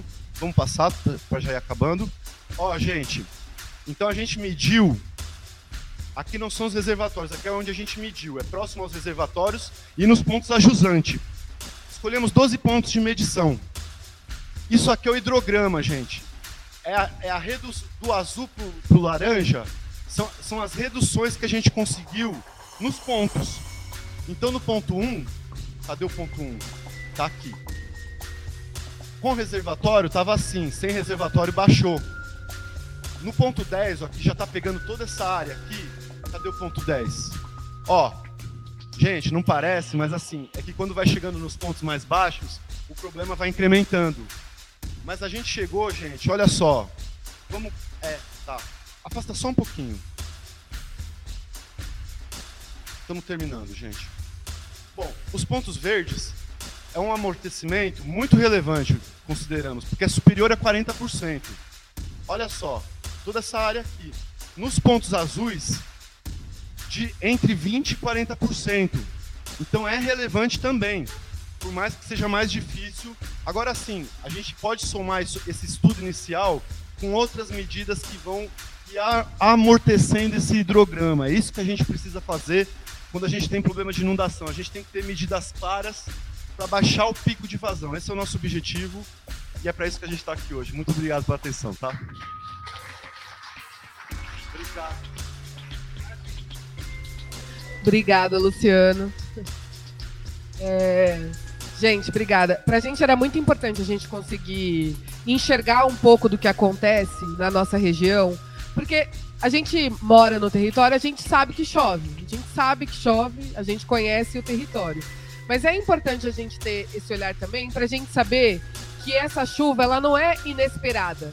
Não é uma coisa que a prefeitura não, não teria condição nenhuma de se preparar para que isso acontecesse, como muitas vezes a prefeitura fala. Né? Choveu, choveu mais do que esperado, então a gente vai ter que ir atrás. Na verdade, a gente já conhece a situação e poderia se preparar para que essa situação não chegasse no drama que a gente enfrenta nos nossos territórios, que é quando a enchente vem, leva nossas coisas, enfim, tudo isso. Júlio, é, a nossa apresentação está contigo?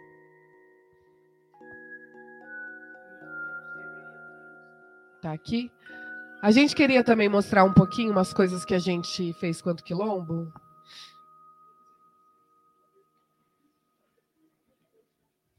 Quem colocou, gente? O Ale? Cadê o Ale?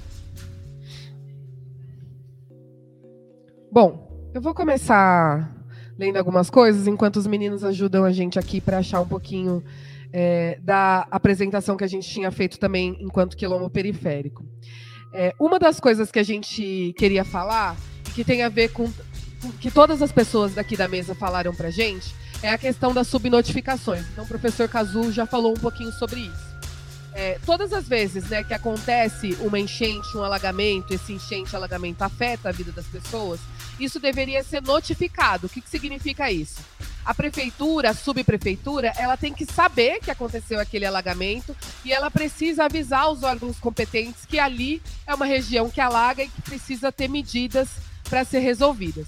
O que a gente percebeu é, nesses estudos que a gente fez é que existe uma subnotificação, ou seja, a prefeitura ela não notifica os casos de enchente que acontecem nas regiões periféricas da cidade.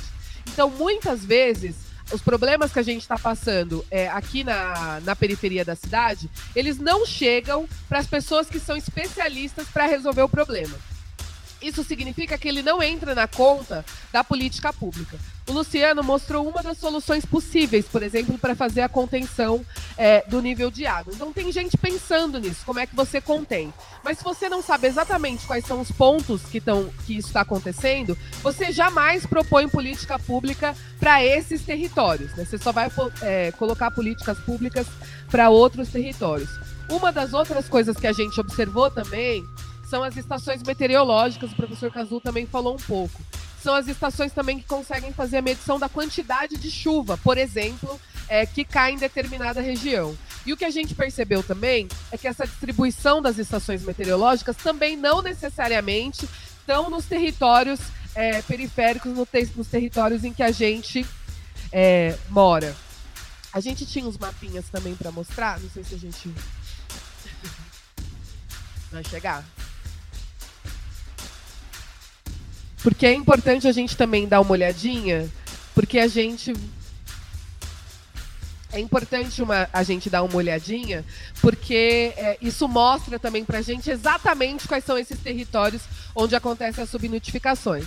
Enquanto a gente está colocando a apresentação, tem uma outra coisa importante também que a gente começou a falar no começo da apresentação. Quando a gente tem algumas medidas, aí o Luciano falou, né? Quando você tem esses territórios, por exemplo, você tem um acúmulo de resíduos sólidos ali naquele território que a água das chuvas vai trazendo. A gente sabe, né? Depois que passa uma chuva, aí tem um monte de lixo e entulho que a gente tem que ficar tirando. É, a gente já tinha é, antecipadamente. Ai, Júlio, pode ir passando. Pode passar. Pode passar. Ah, então isso é uma das coisas, né?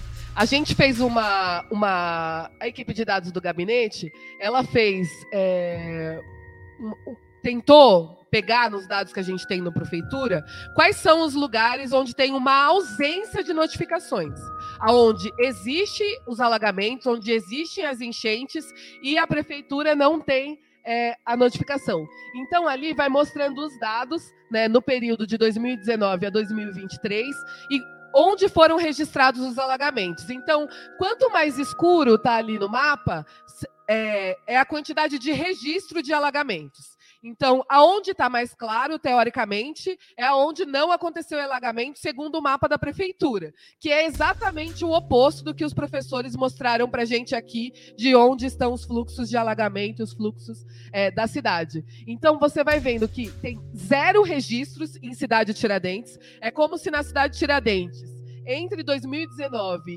e 2023 não tivesse acontecido absolutamente nenhum alagamento. Esses são dados do CGE, do Centro de Controle é, da Prefeitura da cidade de São Paulo. É. Foi bom fazer hoje porque a gente vê isso, né? Esses também são as estações que a gente falou. Pode passar, Júlio, que eu acho. Pode passar das estações. E aqui a gente coloca alguns exemplos da obviedade que é dizer. A gente tem a própria mídia noticiando, além do que a gente né, é, passa nos territórios, a própria mídia noticiando. Então, isso é uma das enchentes que aconteceu em Guaianazes, em 2015, e que não há registro dessa enchente. Né? É, e como que a gente sabe que é impossível a prefeitura não saber desse registro? Ainda que não seja só o CGE.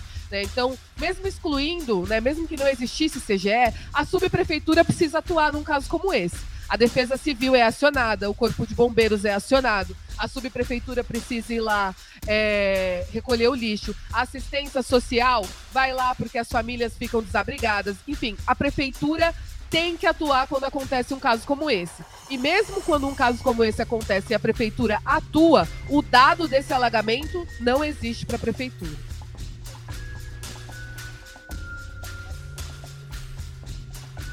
Eu acho que a gente colocou um pouquinho é, é aqui um dos fluxos que a gente está falando desse fluxo é, da política pública, que a gente analisou um pouco de como a prefeitura é, monitora, né? Que na verdade é, a gente pega os dados, né, que são fornecidos e as bases de dados do CGE, isso vai para a implementação da política pública, passa pela avaliação das subprefeituras, passa pela identificação do problema, passa pela inclusão na agenda pública. Quando a gente fala inclusão da agenda pública, é assim, os assuntos que são debatidos lá na Câmara Municipal. Então, toda vez que tem enchente, a gente discute enchente lá na Câmara Municipal o que é discutido lá chega nas mãos dos prefeitos, nos parlamentares, nas secretarias, e é da onde a decisão tem, tem, que, tem que ser tomada. Mas a gente também vê que a gente está fora desse ciclo, porque o dado não é notificado, quando se discute na Câmara dos Vereadores, os vereadores não falam desses territórios, não conversam sobre isso com o prefeito,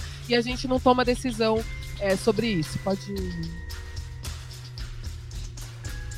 É, aqui a gente fala um pouquinho de uma reunião que a gente fez com o CGE é, o CGE e para questionar essa questão das subnotificações. Porque quando a gente pegou esse dado, a gente perguntou para o centro de controle e falou: olha, por que, que vocês não estão notificando esses dados que acontecem na periferia? Então a gente foi fazer uma reunião com o CGE. Nesta reunião, o que a gente descobriu é que o CGE, que é o Centro de Controle né, de Emergências Climáticas de São Paulo, só registra 90%, mais de 90% dos registros que tem na CGE são registros que são enviados pela CET, a Companhia de Engenharia de Tráfego, marronzinhos lá. Então, o que, que acontece?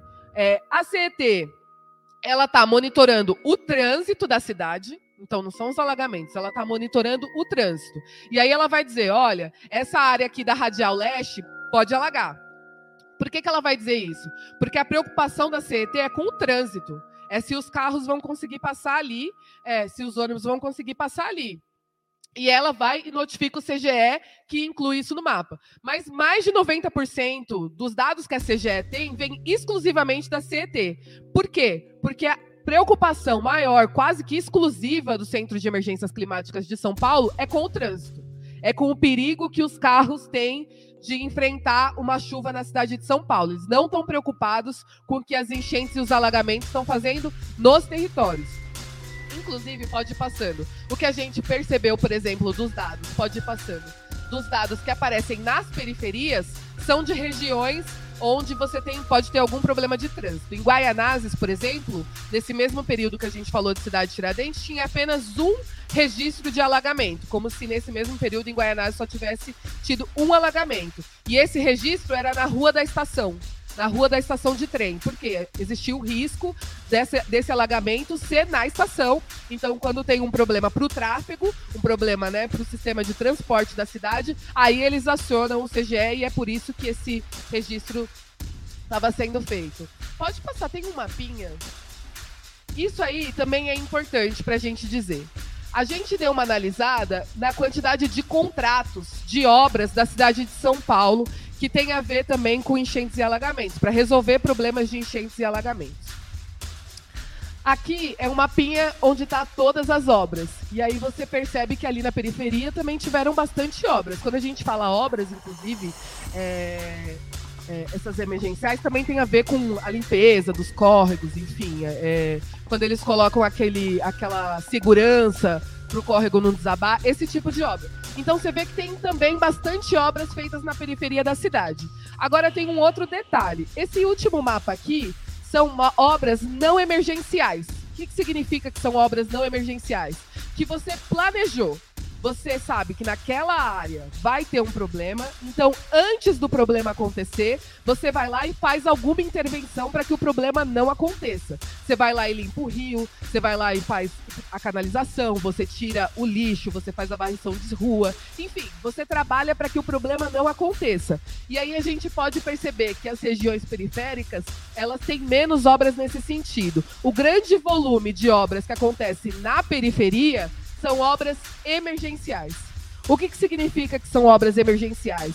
Que a prefeitura vai atuar em regiões em que já aconteceu o problema. Então, objetivamente, a prefeitura espera acontecer o alagamento, espera acontecer é, o escorregamento, principalmente aqueles que vai dar visibilidade na mídia, então passou no jornal, saiu no jornal que teve alagamento, ou quando acontece uma tragédia, como, aconteceu aqui em Guaianazes, que uma criança acabou falecendo. Quando acontece esse tipo de coisa, aí a prefeitura cria um, uma, um programa de obra emergencial para dizer que o que está acontecendo está sendo solucionado. Então, claramente a gente vê que a prefeitura espera o problema acontecer para só depois atuar e dizer, e dizer que está fazendo alguma coisa. Sobretudo nos territórios da periferia, né? sobretudo nos territórios onde a gente mora. É, eu acho que aí também tá falando a mesma coisa. Pode subir, Júlio, porque a gente já e aqui a gente fala um pouquinho é, das ações que a gente fez enquanto mandata, porque a gente import achava importante algumas coisas. A primeira coisa que a gente fez quando a gente percebeu que não tinha esse registro dos alagamentos na cidade, a gente criou um site que é aberto, que as pessoas podem denunciar aonde está acontecendo alagamentos na cidade. Acho que na primeira semana a gente é, colocou, incluiu 60 pontos, né, que não apareciam na prefeitura e que as pessoas foram notificando para a gente e a gente envia esse dado para a prefeitura de São Paulo. Então, consegui notificar a prefeitura de que esses alagamentos estão sim acontecendo nos territórios periféricos. Pode descer. Aqui, é, a gente propôs uma emenda é, ao projeto do prefeito Ricardo Nunes. Então, de forma emergencial também, agora, recentemente, ele mandou um projeto para a Câmara Municipal de São Paulo que previa que se desse multa, sobretudo para grandes empresas que descartam o seu lixo é, em algumas regiões. E esse descarte de lixo é, também ajuda, né? Porque aquela história, né, de que é o papelzinho de bala da população, e a gente acabou descobrindo que não. Tem grandes empresas descartando lixo, inclusive jogando cimento é, nas galerias é, da cidade, e isso faz com que a gente tenha mais problema de enchente. Então ele tentou aprovar uma multa e a gente queria que ele incluísse é, nesse PL é, que fosse obrigatório. Que, primeiro, né? Que essa multa ela fosse dobrada ou triplicada para quem reincidisse, né? Então, uma empresa que fizesse de novo. E a outra coisa que a gente queria garantir é, era que fosse uma obrigatório uma fiscalização preventiva. Porque não adiantava só você aplicar a multa depois que a empresa já jogou o lixo, já causou o problema, mas que a prefeitura tivesse capacidade de fiscalizar anteriormente se aquilo poderia ser um problema para a cidade. Pode a gente também fez incidência na mídia, então a gente levou esse estudo que a gente fez para mídia, para televisão, então a gente conseguiu que isso aparecesse no SPTV algumas vezes, conseguiu que isso aparecesse em algumas mídias, porque como eu falei antes, a prefeitura só se manifesta, né, na maioria das vezes, quando você consegue publicizar esse problema, né, tirar da invisibilidade esse problema, pode ser. E a gente também fez uma elaboração de um protocolo interno de fiscalização. É, quando acontece um evento de enchente, de alagamento, existem algumas, alguns lugares, alguns serviços da política pública que precisam ser acionados. Mas muitas vezes as pessoas não sabem exatamente quem procurar como procurar e como que aciona esse serviço. Então a gente criou um modelinho também para trabalhar com as comunidades, para as pessoas saberem exatamente o que, que, precisa fazer. Então, por exemplo, se tem um local de, de alagamento que tem um risco é, de ter algum problema com a rede elétrica, por exemplo, você precisa acionar os bombeiros. Então é emergencial. E isso precisa ser dito para as pessoas, porque às vezes as pessoas pensam assim: ah, eu preciso ir na subprefeitura. Precisa ir também, mas é importante que a primeira coisa seja acionar os bombeiros, porque existe um risco eminente ali por conta da eletricidade. Então a gente foi criando alguns é, é, protocolos para trabalhar para as comunidades, para a gente conseguir acionar os serviços e fazer isso tanto nos territórios como na mandata. Então, quando a gente é notificado que está acontecendo alguma coisa, a mandata é, começa a acionar esses serviços e o território também começa a acionar esses serviços para que esse socorro chegue logo. Pode baixar aqui. A gente fez também algumas reuniões com o Poder Executivo, né? Então, essa é a reunião que a gente fez no Centro de Controle, é, no, no CGE, né? Que é o Gerenciamento de Emergências Climáticas. Pode subir, Júlio. A gente então foi conversar. É, fez também alguns estudos, pode passar, né? Algumas coisas que a gente é, foi estudando. E eu acho que o mais importante, que Débora e Júlio também vão falar é, aqui um pouquinho, é a atuação que a gente teve diretamente nos territórios. Por quê? Porque é a própria população que mostra para o mandato quais são esses territórios que estão com os problemas mais graves, e eu acho que isso é o mais importante, assim. Quando a gente consegue estar no território e as pessoas que estão ali sendo atingidas pelo problema, elas conseguem também colocar é, o que, que tem piorado. Muita, muitas das vezes a gente tem chegado no território e a própria comunidade ela está indicando uma coisa que a gente tem visto que é um padrão na que tem sido um padrão na cidade. Olha, Aqui sempre alagava, mas alagava é, 30 centímetros da rua. Fizeram a obra X ali e agora alaga um metro. Aqui fazia 20 anos que não alagava. Depois que a prefeitura fez essa obra, isso aqui voltou a alagar. Então a própria população ela começa a mostrar para a gente também é, aonde existem problemas pontuais que a própria prefeitura muitas vezes está causando para aquele território. Então eu acho que vale a pena a gente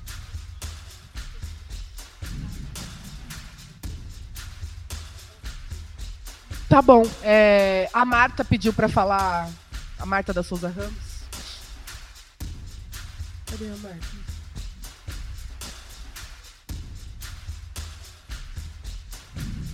Ah, é Marisa? Desculpa.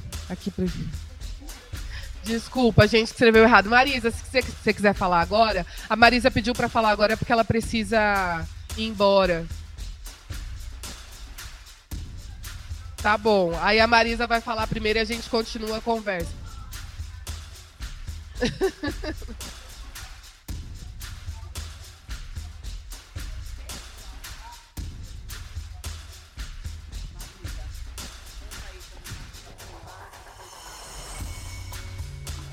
Boa tarde a todos, a todas.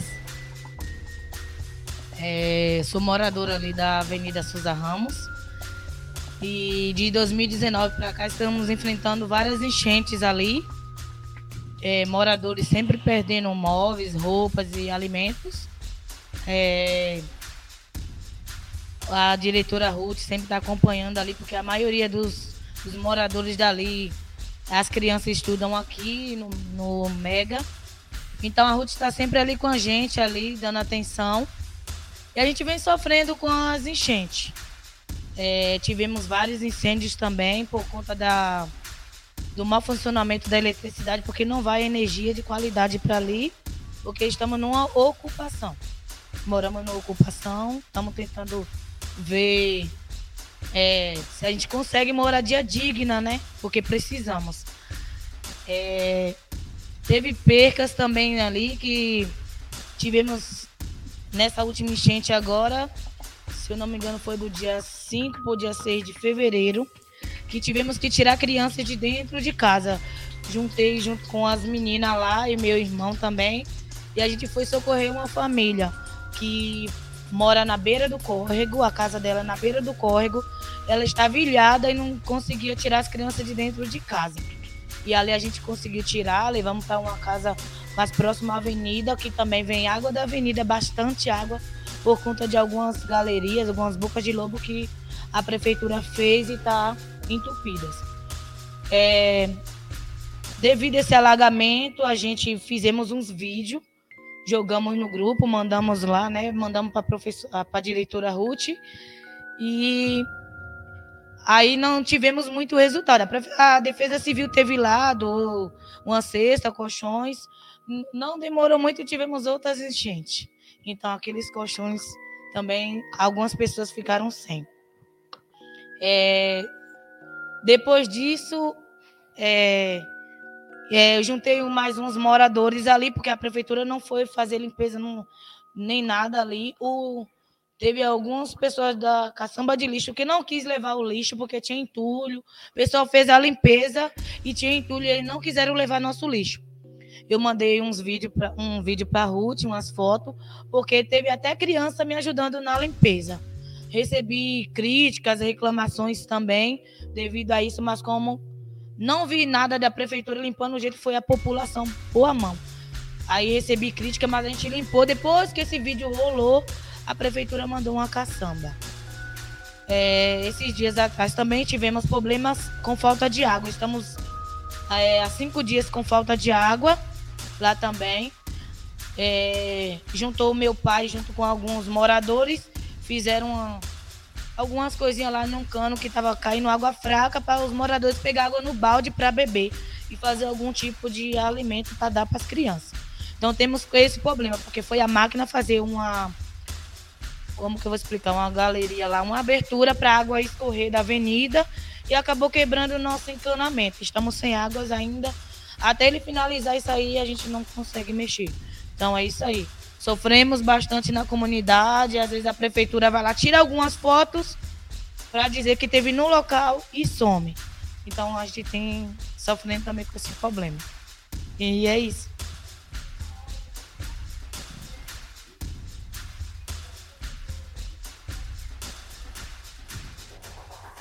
É, tivemos esse problema também.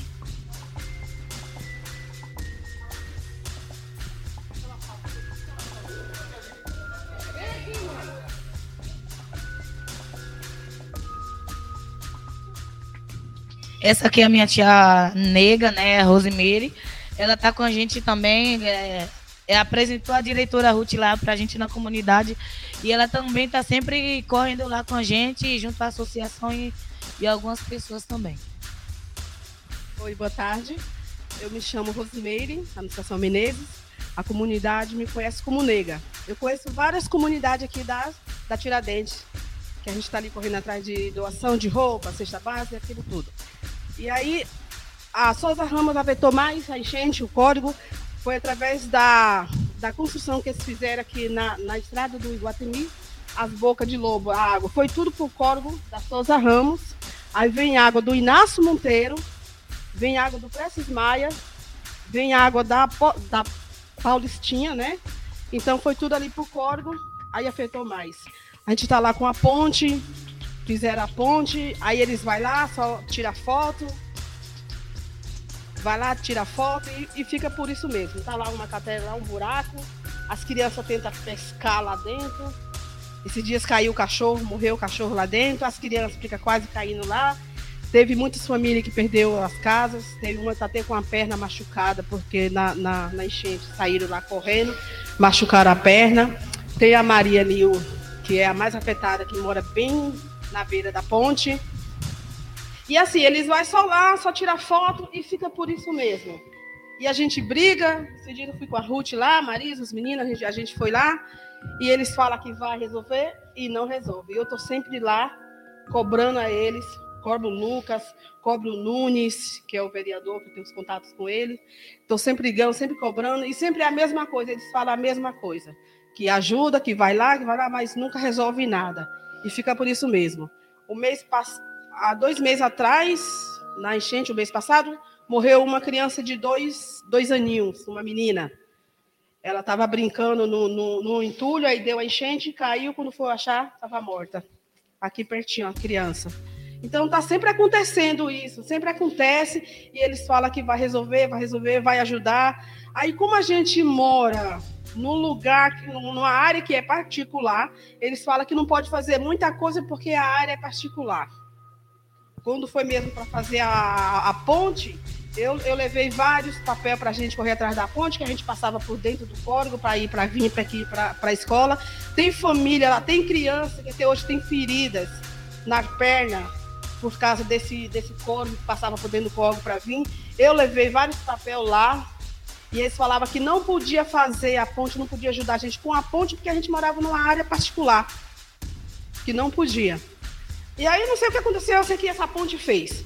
E agora a ponte está lá perto de ir embora de novo, porque a, a chuva veio, levou a metade lá da ponte, aí eles levaram lá uma máquina lá esses dias, cavaram lá um pouquinho, a máquina sumiu, sumiu, tá, Ruth? Não foi mais, não foi mais. Aí estou vendo aqui para segunda-feira, tá indo lá cobrar eles, que é para dar um jeito. Então a gente vai ficar sem a ponte de novo. Foi. Obrigada, viu, gente?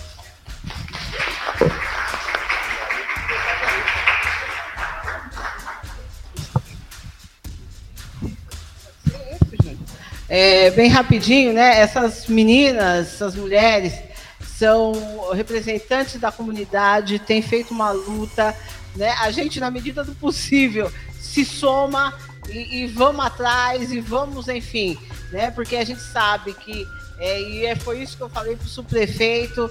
Eu falei assim: é, somos funcionários públicos, eu o senhor designado, mas eu sou funcionária pública e eu preciso defender, porque as famílias, quando elas falam, nós estamos falando do impacto direto aqui das crianças dentro da escola, na educação, na ausência dessa criança porque não tem roupa, por quando é enchente, porque estão ferida na perna, toda essa situação. Então, é muito sério e não é possível, gente. O povo está sem água. Tem um caninho saindo água para beber e fazer comida. O povo não está tomando banho porque não tem água. Então, elas me trouxeram essa situação agora. Eu falei, não, mas não é possível. A gente precisa ver imediatamente uma, uma solução para uma situação dessa. Tá bom? Obrigada. Bom, obrigada, Ruth. Bom, a gente então vai passar para as inscrições, as pessoas que se inscreveram aqui para falar.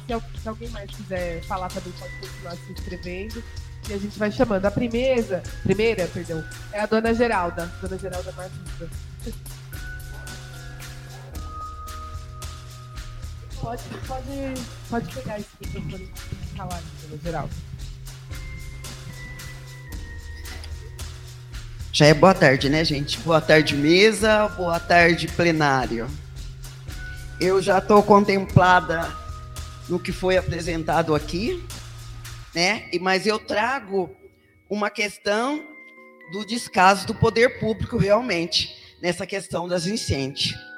Porque, como a vereadora disse, né, que a gente tem que prevenir. E isso não acontece aqui na cidade de Tiradentes, que nós sabemos disso.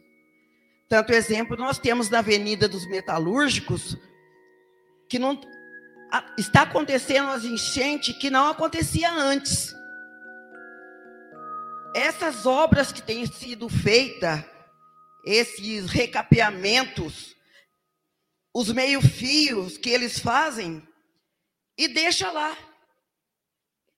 Põe aquele entulho tudo lá. Vem a chuva, entope os bueiros, que é o que está acontecendo, inclusive na avenida onde eu moro. Os buracos vão abrindo mais crateras e nós estamos com um problema muito grande na cidade de Tiradentes toda. Eles não terminam uma obra. Eles começam e levam dois meses para ir terminar aquilo. Na avenida onde eu moro, que abriu uma cratera, um buraco que eu já vinha falando há meses e eles não tomavam providência. Até que num dia apareceu um buraco enorme lá e um sofá. Em... Alguém colocou um sofá para ver que ali não podia. É uma avenida que passa três linhas de ônibus. Os ônibus estavam passando em cima das calçadas. Agora você imagina o perigo. Já tinham acontecido três acidentes na avenida e nenhuma providência tinha sido tomada. Foi preciso eu fazer um vídeo sete horas da manhã para jogar na mídia, na rede nossa. Alguém fez contato um com o outro, um com o outro, que dentro de uma hora e vinte minutos o prefeito estava lá prefeito regional, o Lucas, com dois, três caminhões, de tudo, para tampar aquele buraco. Deixou, simplesmente fizeram uma terra, deixaram lá, cavaram mais o buraco e deixaram a terra tudo na beirada. O que, que aconteceu? Essa terra voltou para dentro do buraco. E os caras vieram depois, só jogou o resto da terra e deixou lá. Quer dizer, tá um serviço de meia boca. Semana passada eu de novo.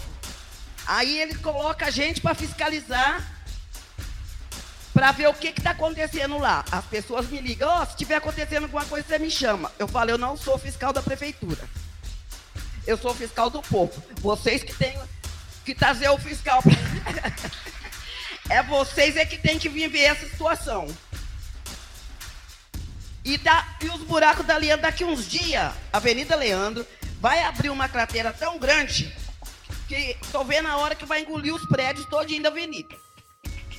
E ele fala que é dali três meses que vai arrumar a Avenida Leandro inteirinha.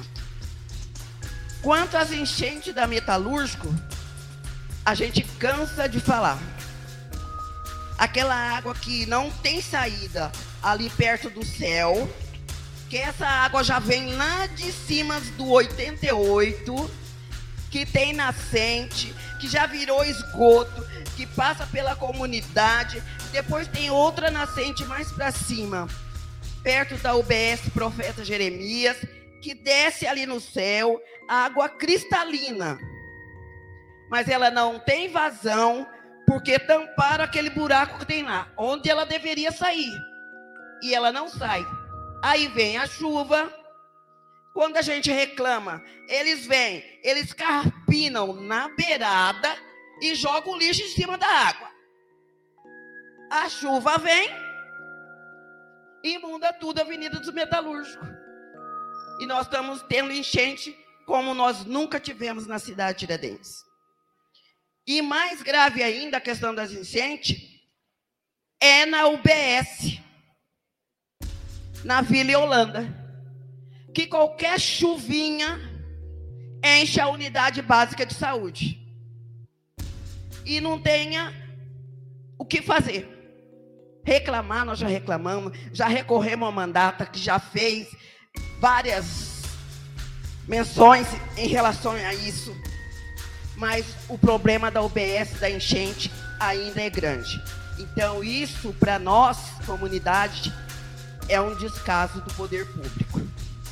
Então, entendendo um pouquinho mais agora, que eu não entendi essa questão da bacia, foi ótimo a questão da bacia. Porque bacia, para mim, né, era lá de antigamente, a história da bacia. Mas isso foi muito bom, essa audiência acontecer, trazer essas informações para a gente, da comunidade, que a gente vai saber cobrar mais.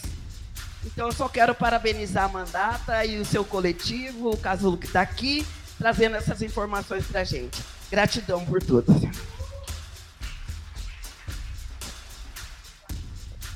Obrigada, dona Geralda. Eu vou só saudar também o radialista Calui Pereira, do Jornal São Paulo, a ilustrada da cidade de Tiradentes e o José Alencar, da comunidade de Torres, que estão presentes aqui também. É, o segundo inscrito é o Valdir, do Quilombo Guaianás, e em seguida é a Jussara. Seu Valdir tá aí? Tá ali.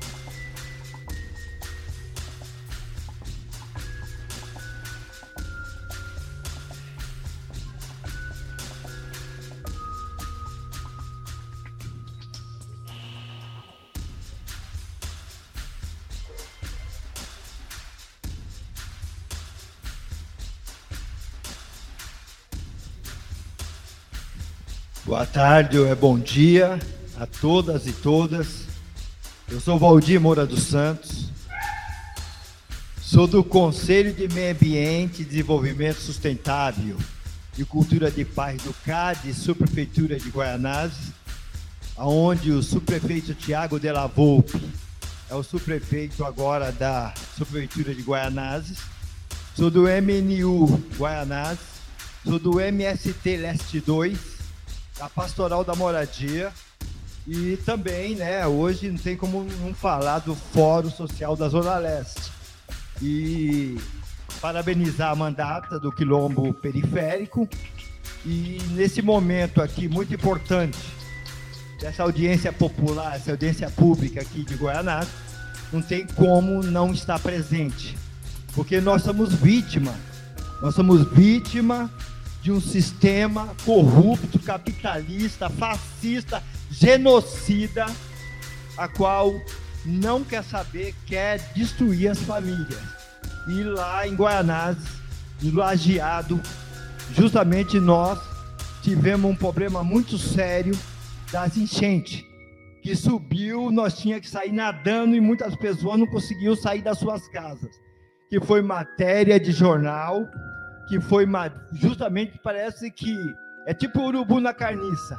Quando acontece a desgraça, vem todo mundo, né? Aparece todo mundo. Então, é, aqui nas apresentações que foi feita, justamente traz a verdade do que aconteceu, mas nem tudo. E eu fiquei de boca aberta agora.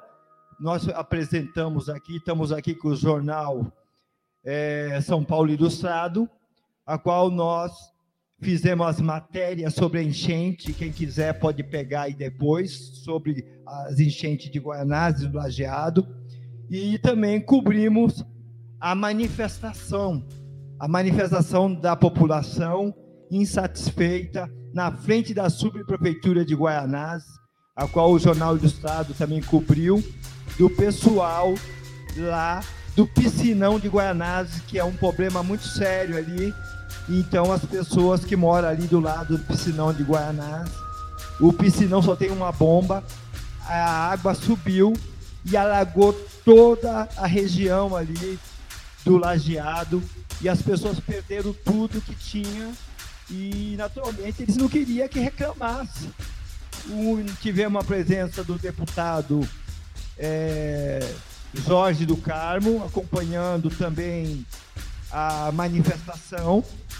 E tivemos lá a nossa querida companheira aí do Quilombo Periférico, Elane Mineiro, algum momento que esteve lá na subprefeitura de Guaianazes, quando eu encontrei ela chegando lá numa audiência para o subprefeito Tiago de la Volpe, e foi surpresa que eu estava lá como conselheiro de meio ambiente e não fui convidado pelo seu prefeito para acompanhar a presença da nossa vereadora, que naquele momento ia lá discutir sobre a questão do meio ambiente e ela me encontrou no momento que eu estava num debate do racismo estrutural, do racismo ambiental e no racismo contra a minha pessoa de um funcionário que naquele momento chegava e falava assim. Eu falava, você é racista.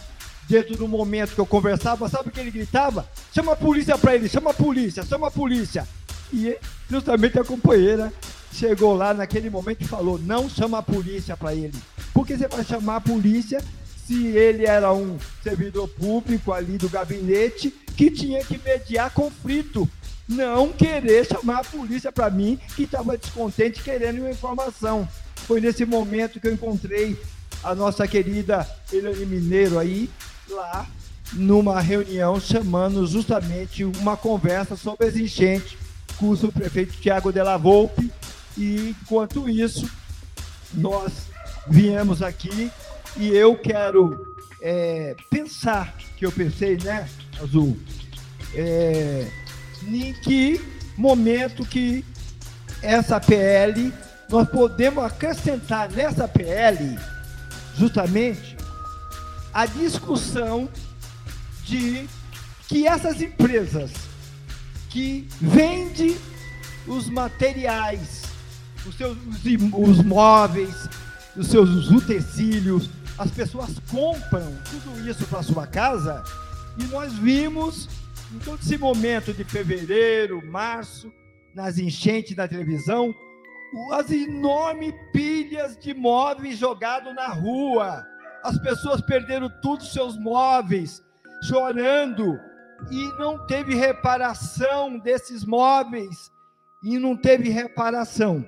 Então, as empresas que vendem esses móveis para essas pessoas, tem que ter nessa PL que a partir do momento que tiver uma enchente e essas pessoas perderem, que o, essas empresas e as pessoas tiverem nota fiscal, que essas empresas indenizem, devolvam o móvel para essas pessoas que perderam os, os móveis que foi comprado naquela loja. Porque não foi só uma questão natural, foi uma, uma tragédia.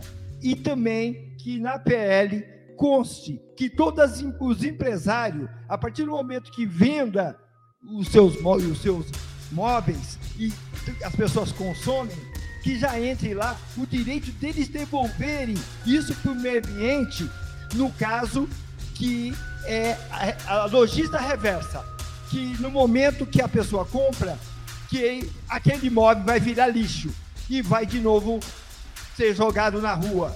E que isso seja indenizado de volta como um dinheiro que já fique dentro de um fundo para que venha socorrer as pessoas nesses momentos de tragédia.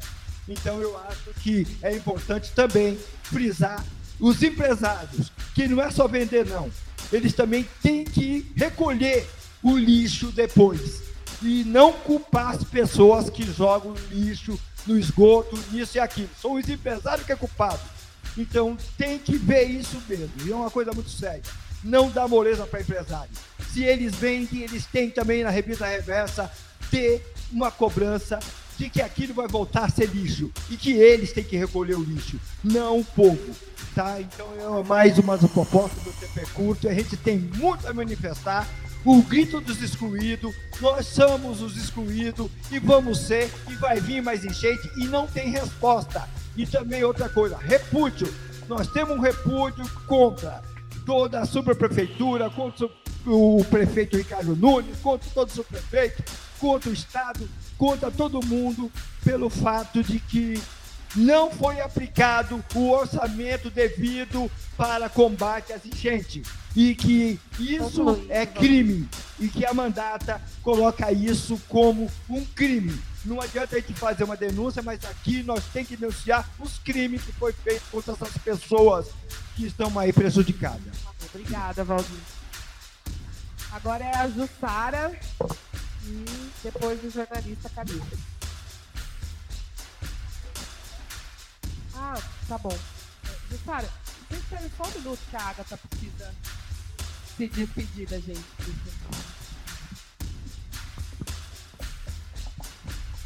Bom, preciso ir, mas agradeço muito pela oportunidade de poder estar aqui. Agradeço muito a mandata.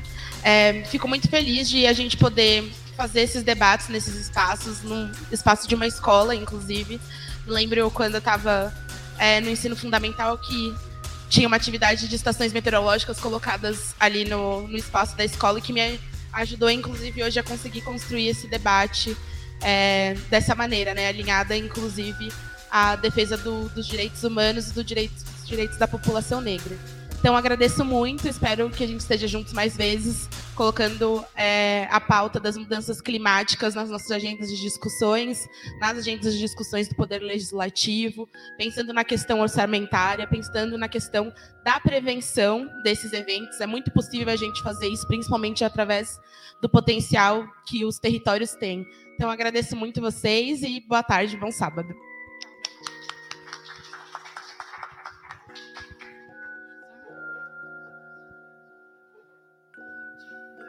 Gente, é, a gente só vai pedir para a gente falar em mais ou menos três minutinhos para a gente conseguir ouvir as pessoas que estão inscritas e também fazer a rodada aqui para finalizar os. É, boa tarde a todos. Eu não sou daqui de Ferraz, é, de, daqui de, da Tiradentes, mas eu morei na Tiradentes 30 anos.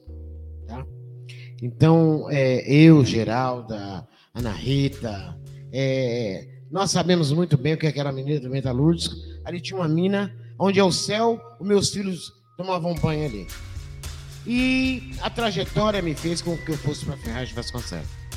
Então, assim, olha, professor, professor, é um imenso prazer estar aqui hoje, porque eu estou aprendendo novamente. Eu estou com 62 anos. Então, hoje eu vim aprender e a professora que saiu me deu uma resposta de como a gente vai levar esses ensinamentos para dentro de Ferraz de Vasconcelos. O senhor sabe que Ferraz de Vasconcelos é uma cidade alta. E eu não preciso te dizer o que, tá, o que acontece ali. E ali, professor, é a tragédia humana. É questão de tempo. É a tragédia humana. Só que assim, para se levar esse conhecimento que nós temos aqui para Ferraz de Vasconcelos, é difícil, primeiro porque eu sou mulher. Né? E eu não tenho, eu não, eu não sei como começar a discutir. Um dia também não soube como levar a violência doméstica. E hoje Ferraz já anda sozinho com a violência doméstica. Mas nós vamos ter que levar essa discussão aqui. Tá? Então aqui eu deixo para vocês. É, ajude a Ferraz. Porque nós perdemos a Sete Cruz.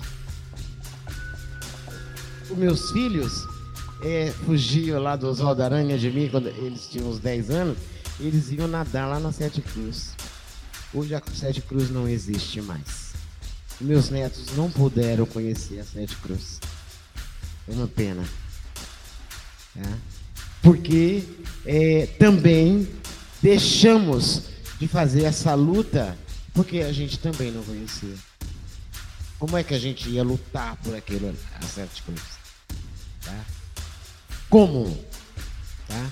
E Ferraz está perdendo a mata central do estado de São Paulo.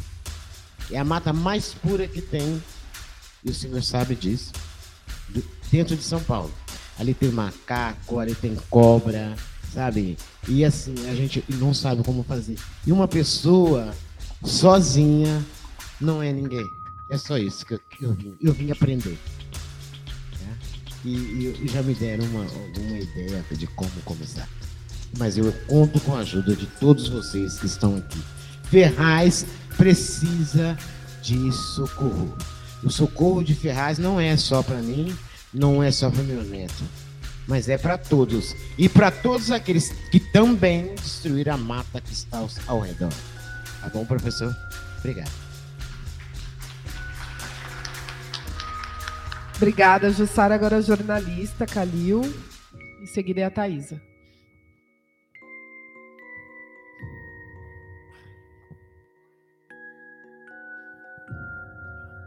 Pessoal, boa tarde. É, agradeço pela, pela oportunidade de estar aqui com vocês.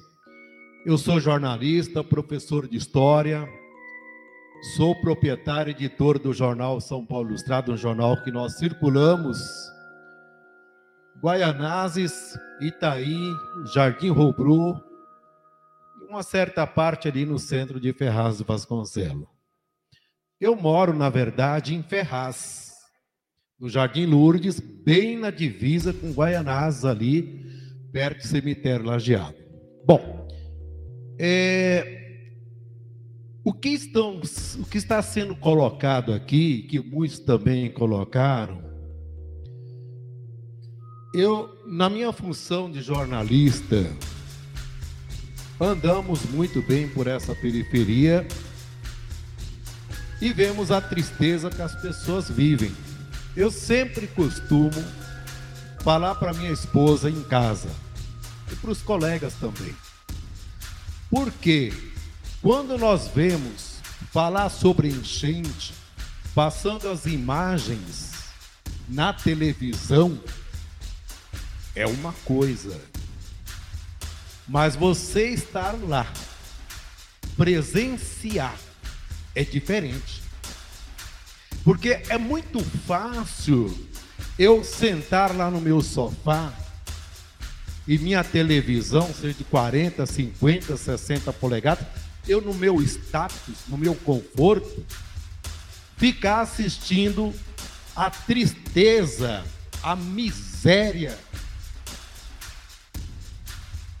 que a população está vivendo. O Valdir sabe disso, a gente se conhece há muitos anos.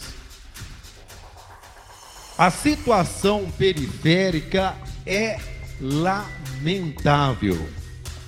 Cidade Tiradentes, estive lá, na José Gino Neves, naquele córrego que faz a divisa de Guaianás ali.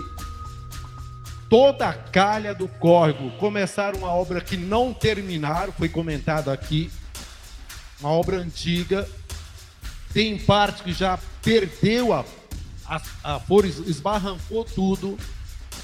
Se continuar daquele jeito, vereadora, com o tempo vai ser intransitável. Nós tivemos correndo aquilo lá de ponta a ponta. Porque não há os devido cuidado, a manutenção que tem que ser feita na periferia. Eu sou um pouco crítico nisso, o, prefeito aqui, o Tiago de la Volpe, não gosta muito da minha pessoa, né, porque eu sempre faço um jornalismo colocando o dedo na ferida. Né? Eu costumo dizer que muita gente dentro da área pública, lógico, com exceções, não são todos, tem muita gente que está mais preocupado com o quinto dia útil do mês do, do que querer solucionar os problemas da população. Guaianazes, eu vou encerrar aqui. Jardim Moreno, seria bom a vereadora fazer uma visita. Nós tivemos lá, chegamos nove e meia da manhã, saímos de lá às 13 horas, visitando, conversando, indo na casa das pessoas. A perda de imóveis, a perda é muito grande. A empresa Primavera, a fábrica de papel higiênico Primavera, que é a Manicraft, fez um muro lá, vereadora e quando ela construiu aquele muro, a população dali, do Jardim Moreno, começou a sofrer com enchentes. O prefeito foi lá, campanha eleitoral, o subprefeito Tiago foi, lá com os filhos do presidente da Câmara Municipal de São Paulo, Milton Leite, venderam a ilusão, promessa para aquela gente e depois desapareceram. Aquele povo de Jardim Moreno que sofrem alagamento estão abandonados. Inclusive, eu não esqueço o que uma senhora falou para mim. Foi, moço, nós estamos abandonados, nós estamos órfãos aqui em Guaianazes. Dê uma atenção para aquela gente lá do Jardim Moreno, tá bom? Muito obrigado pela atenção de vocês. Sucesso na jornada. Obrigada, Calil. É... Agora é a Thaisa seguida a Norma.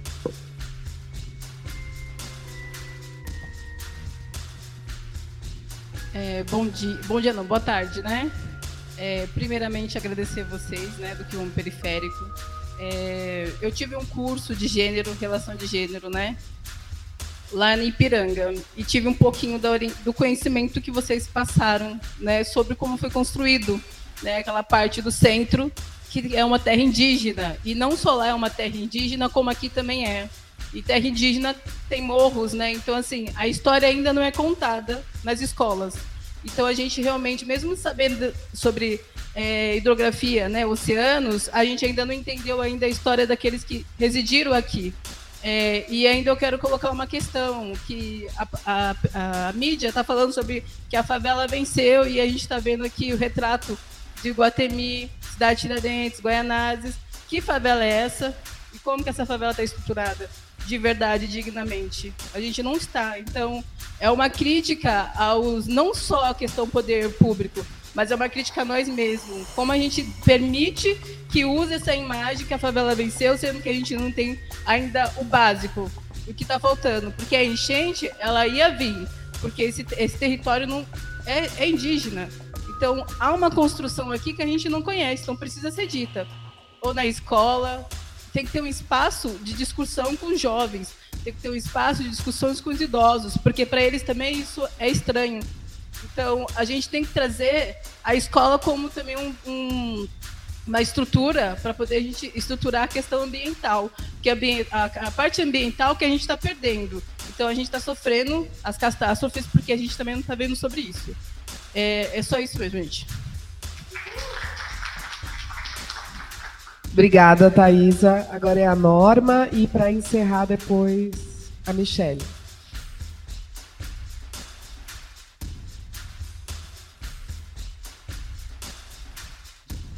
falar rapidinho, que a gente já já já está estourando o horário, né? É, valeu pela iniciativa, pela organização de todos aqui, né? A gente estava esperando muito um encontro para falar dos problemas que afetaram todos demais, né? Eu sou Norma, sou do Movimento Ecológico, Sociedade Ambientalista Leste, e a gente é, tem conversado com o Fórum Agenda 21 Macro Leste, de toda aqui a leste, da importância de fazer iniciativas integradas, né? Uma pauta que a gente está batendo na tecla, desengavetar o projeto Parque Linear aqui da rua José Higino, ao lado aqui do córrego Guaratiba, um assunto aí de 20 anos que está engavetado, a importância de fazer esse levantamento, né, integrar é, contenção de enchentes, é, mapeamento de áreas de risco, é, estrutura fundiária, levantamento dessa estrutura fundiária.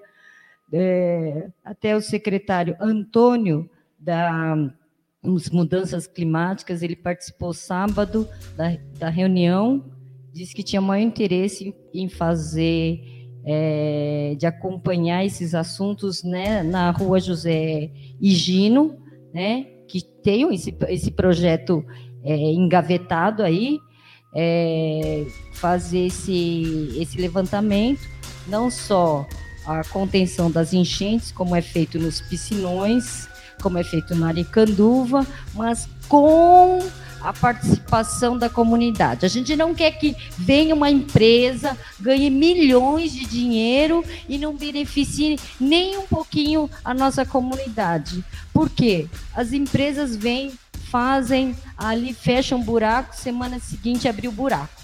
Eles vêm e fecham colocam aquele monte de pedra ali no córrego e nem um pedaço ali para a área de lazer para a população. Então a gente quer participar, né? Que seja um parque linear, é, que tenha uma área de lazer, no final de semana que desvie o, o ônibus, é, que tenha uma área de captação de águas de chuva que achamos maravilhoso ou a sua proposta, né? dessa quantidade de, de, de água que pode ser é, aproveitada, essa água limpa, nessas áreas grandes, para que seja um, um, águas que possam usar para ajardinamento, para lavação de quadra, lavação de ruas, lavação de quadras das escolas, que são áreas enormes, né? Fazer um trabalho é, é, de, de, de, de hortas em escolas. É, então a gente está aqui junto, né, para fazer essa, essa ponte aí. Achamos tudo muito maravilhoso o que foi dito hoje. Obrigada. Obrigada, Norma. Agora a Michele, para encerrar. Oi, boa tarde a todas, todos, todos. É, eu me chamo Michele, né? Há seis meses atrás eu estava atuando ainda no território de Guaianazes, agora eu atuo no território da Vila Prudente. E aí eu queria parabenizar a Mandata por essa audiência. Eu achei muito importante, achei incrível mesmo trazer todas essas informações para que a gente possa entender, sobretudo, como o racismo ambiental atinge né, as nossas vidas e a vida da população que a gente atende. Na verdade, eu pedi a fala para fazer um convite, eu já tinha ali soprado no ouvido da Kelly, né? Mas eu falei, bom, vou deixar registrado aqui. Né, o convite da gente pensar uma não precisa ser uma audiência, mas de repente uma plenária com a população da Vila Prudente, né? A, esses últimos meses foram meses muito caóticos na região da Vila Prudente. Eu fiz emergência no mesmo lugar duas vezes, entregamos colchão duas vezes na mesma rua, porque as famílias perderam tudo no mesmo mês, né? No, aliás, não tiveram tempo nem de se recuperar da enchente do começo do mês, no final do mês já estavam ali de novo precisando dos insumos da prefeitura, que nem são tantas coisas assim. Então eu queria muito deixar esse convite aqui para vocês que a gente possa pensar. Eu sou nova no território, eu não tenho tantos contatos, mas a gente conhece pessoas que conhecem, então a gente pode pensar na organização daquele lugar, daquela daquela comunidade. São pessoas muito aguerridas na Vila Prudente, eu não tinha contato ainda. Né? A minha vivência sempre foi Guaianazes por muitos anos e estou muito feliz de poder é, pensar né, uma atividade, um momento como esse lá naquele território, de explicar mesmo de uma forma bem didática com as tapowares da mãe como funcionam os processos de enchente, porque as pessoas vivenciam, mas não conseguem compreender como é violador o que está acontecendo com elas de, da gente fazer emergência e atender senhoras que há 30 anos vivenciam todo ano a mesma coisa. Então, olha, filha, ano que vem a gente se vê. Ela ainda fala assim quando a gente faz o cadastro. Então, isso para mim é muito complexo, né? E como militante, não poderia deixar de vir aqui registrar esse convite para vocês. Me coloco à disposição de pensarmos juntos isso né, nos nossos contatos. Como disse, sou nova no território, mas tenho disposição para luta. Então, fica aí o convite para o Quilombo chegar até a Vila Prudente para a gente pensar sobre isso.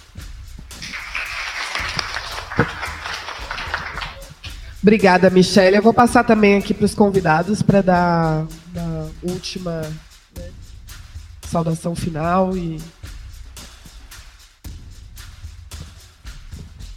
Eu só tenho a agradecer a oportunidade, não, não vou me alongar muito. É, me, me, colocar à disposição do Calil, da Jussara, da outra colega, pegar o contato dela também, para a gente fazer visitas nesses lugares e vendo quais são as bacias, o que, que dá para fazer. Então o Labitaim se coloca à disposição do quilombo periférico. Vamos estreitar essa parceria.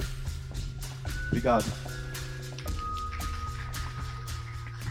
Obrigada, Luciano. Anunciar também que o pai Alcides Pai Alcides aqui da cidade de Pai Alcides, da cidade de Tiradentes, está aqui também, participando do debate. Bom, gente, é, eu acho que essa audiência popular, ela alcançou os objetivos é, que estava proposto, porque eu, ouvindo todas as apresentações aqui da mesa, mas também ouvindo é, as informações, as experiências, os relatos, né, que vocês trouxeram, a gente de fato consegue construir um, um conhecimento, um saber sobre, e construir uma visão clara do problema da enchente, da inundação nos territórios periféricos, que não é, é como o, o, mesmo problema da forma é, que acontece em outras partes da cidade, em outras cidades. Tem muitas características específicas aqui, né? Então, eu acho que a partir desse conhecimento, eu vejo também que tem algumas propostas para ação, né? É, então, eu vejo que é, tem contribuições da universidade para produzir materiais que ajudem a gente a entender é, como é que acontece uma enchente e uma inundação num bairro periférico? E quais são as alternativas para que o bairro possa é, resolver esse problema, porque de fato a gente tem discutido várias alternativas é, de soluções de drenagem é, artificial, mas também a gente tem pensado várias soluções baseadas na natureza, né? Que geralmente é pensados para os bairros de classe média e alta, não são pensados, trabalhados no contexto dos bairros populares, das periferias. Então esse é o primeiro ponto que eu acho que valeria a pena a gente desdobrar, né? produzir um material com informações bem didáticas para contar como é que na, surge, como é que acontece uma enchente num bairro popular, sabe? É, e aí, quais são as ações que a gente pode fazer? Esse é o primeiro ponto. O segundo ponto que é, me chamou muito a atenção, principalmente nos relatos e também na apresentação do que a Elaine fez, é que quando a gente fala em obra na cidade, particularmente obra de combate à enchente, não dá para falar obra de uma maneira genérica, né? A gente viu aqui a diferença entre obras emergenciais e obras não emergenciais. Eu acho que a interpretação está perfeita, é porque obras emergenciais elas são feitas para resolver o problema ali na hora. E a gente que da área da arquitetura e do urbanismo, a gente costuma dizer o seguinte: obra na cidade nem sempre é solução, é problema. Dependendo da maneira como ela é feita, ela, é, ao invés de resolver um problema, ela cria mais problemas. E é isso que a gente ouviu aqui. Porque eu participei de uma audiência pública na Câmara e estava o secretário de Infraestruturas e Obras lá. E ele falava com a boca cheia: estamos fazendo mais 50 obras na cidade, a maioria nas periferias. E aí é, eu, a gente levantou essa, esse problema. Precisa avaliar a qualidade e os impactos dessas obras. Porque está provado, apareceu isso lá naquela audiência pública e apareceu com muita força aqui, que a comunidade, os moradores, precisam ser envolvidos num processo de avaliação participativa da qualidade dessas obras, para que é, a gente não desperdice dinheiro público, porque é o que está acontecendo. Né? Muitas, essas obras custam milhões e elas não resolvem os problemas, muito por, por esse caráter emergencial, né? sem planejamento. Então, eu acho que ficam esses dois, aprendi esses dois é, encaminhamentos aqui da audiência de hoje, que eu acho que são fundamentais para a gente poder avançar na solução desse problema. Muito obrigado, Mandata, Quilombo Periférico, por ter feito essa ação no local. Eu acho que eu valorizo demais quando os nossos representantes na, no parlamento ou no poder executivo saem dos gabinetes e vem fazer as ações ali nos territórios onde as pessoas vivem e enfrentam os problemas reais da cidade. Então, é, não é comum isso na, na Câmara de São Paulo e também em geral. Então, eu quero parabenizar muito a iniciativa do Quilombo Periférico e parabenizar muito vocês que vieram trazer essas informações, esses conhecimentos para essa construção coletiva de soluções. Muito obrigado. Obrigado, professor Cazu. É, é importante dizer que é, de forma muito bem resumida e já fazer o convite para os companheiros e companheiras que esse debate das enchentes não termina aqui. É, nós vamos circular em outros territórios da cidade de São Paulo.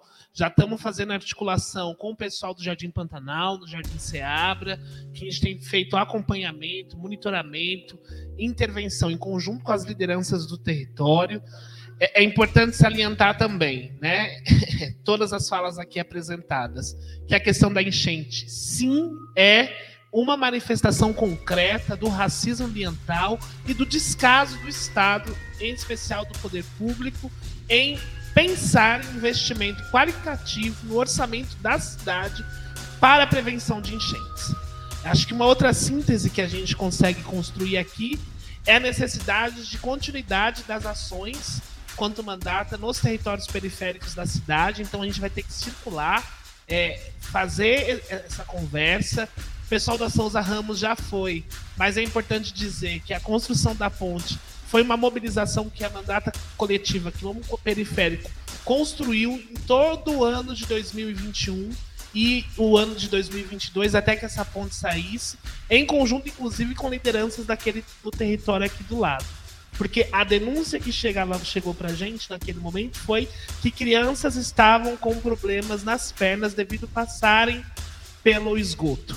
Então, é diante da defesa dos direitos da criança e adolescente, do nosso compromisso e da intervenção que a vereadora Elane vem fazendo dentro da comissão extraordinária de defesa dos direitos humanos de criança e adolescente, que a gente vem fazer visitas no território motivados por uma, pela defesa da, dos direitos fundamentais.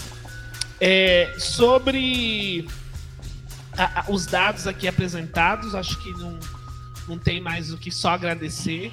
É, acho que já finalizando a minha fala, primeiro agradecendo aos companheiros e companheiras do GT por essa possibilidade dessa construção coletiva dessa ação ao longo desses meses de enchente e dizer que durante o período, né, nós visitamos de maneira objetiva, no Lajeado, em Guaianazes, na cidade de Tiradentes, os territórios que foram mais afetados pela enchente, desde a visita ao piscinão realizada pela Paula, desde a visita pós-enchente realizada nos territórios, e infelizmente até o acompanhamento da família que perdeu uma criança chamada Adam Mariano, né, no território do Jardim Eteuvina.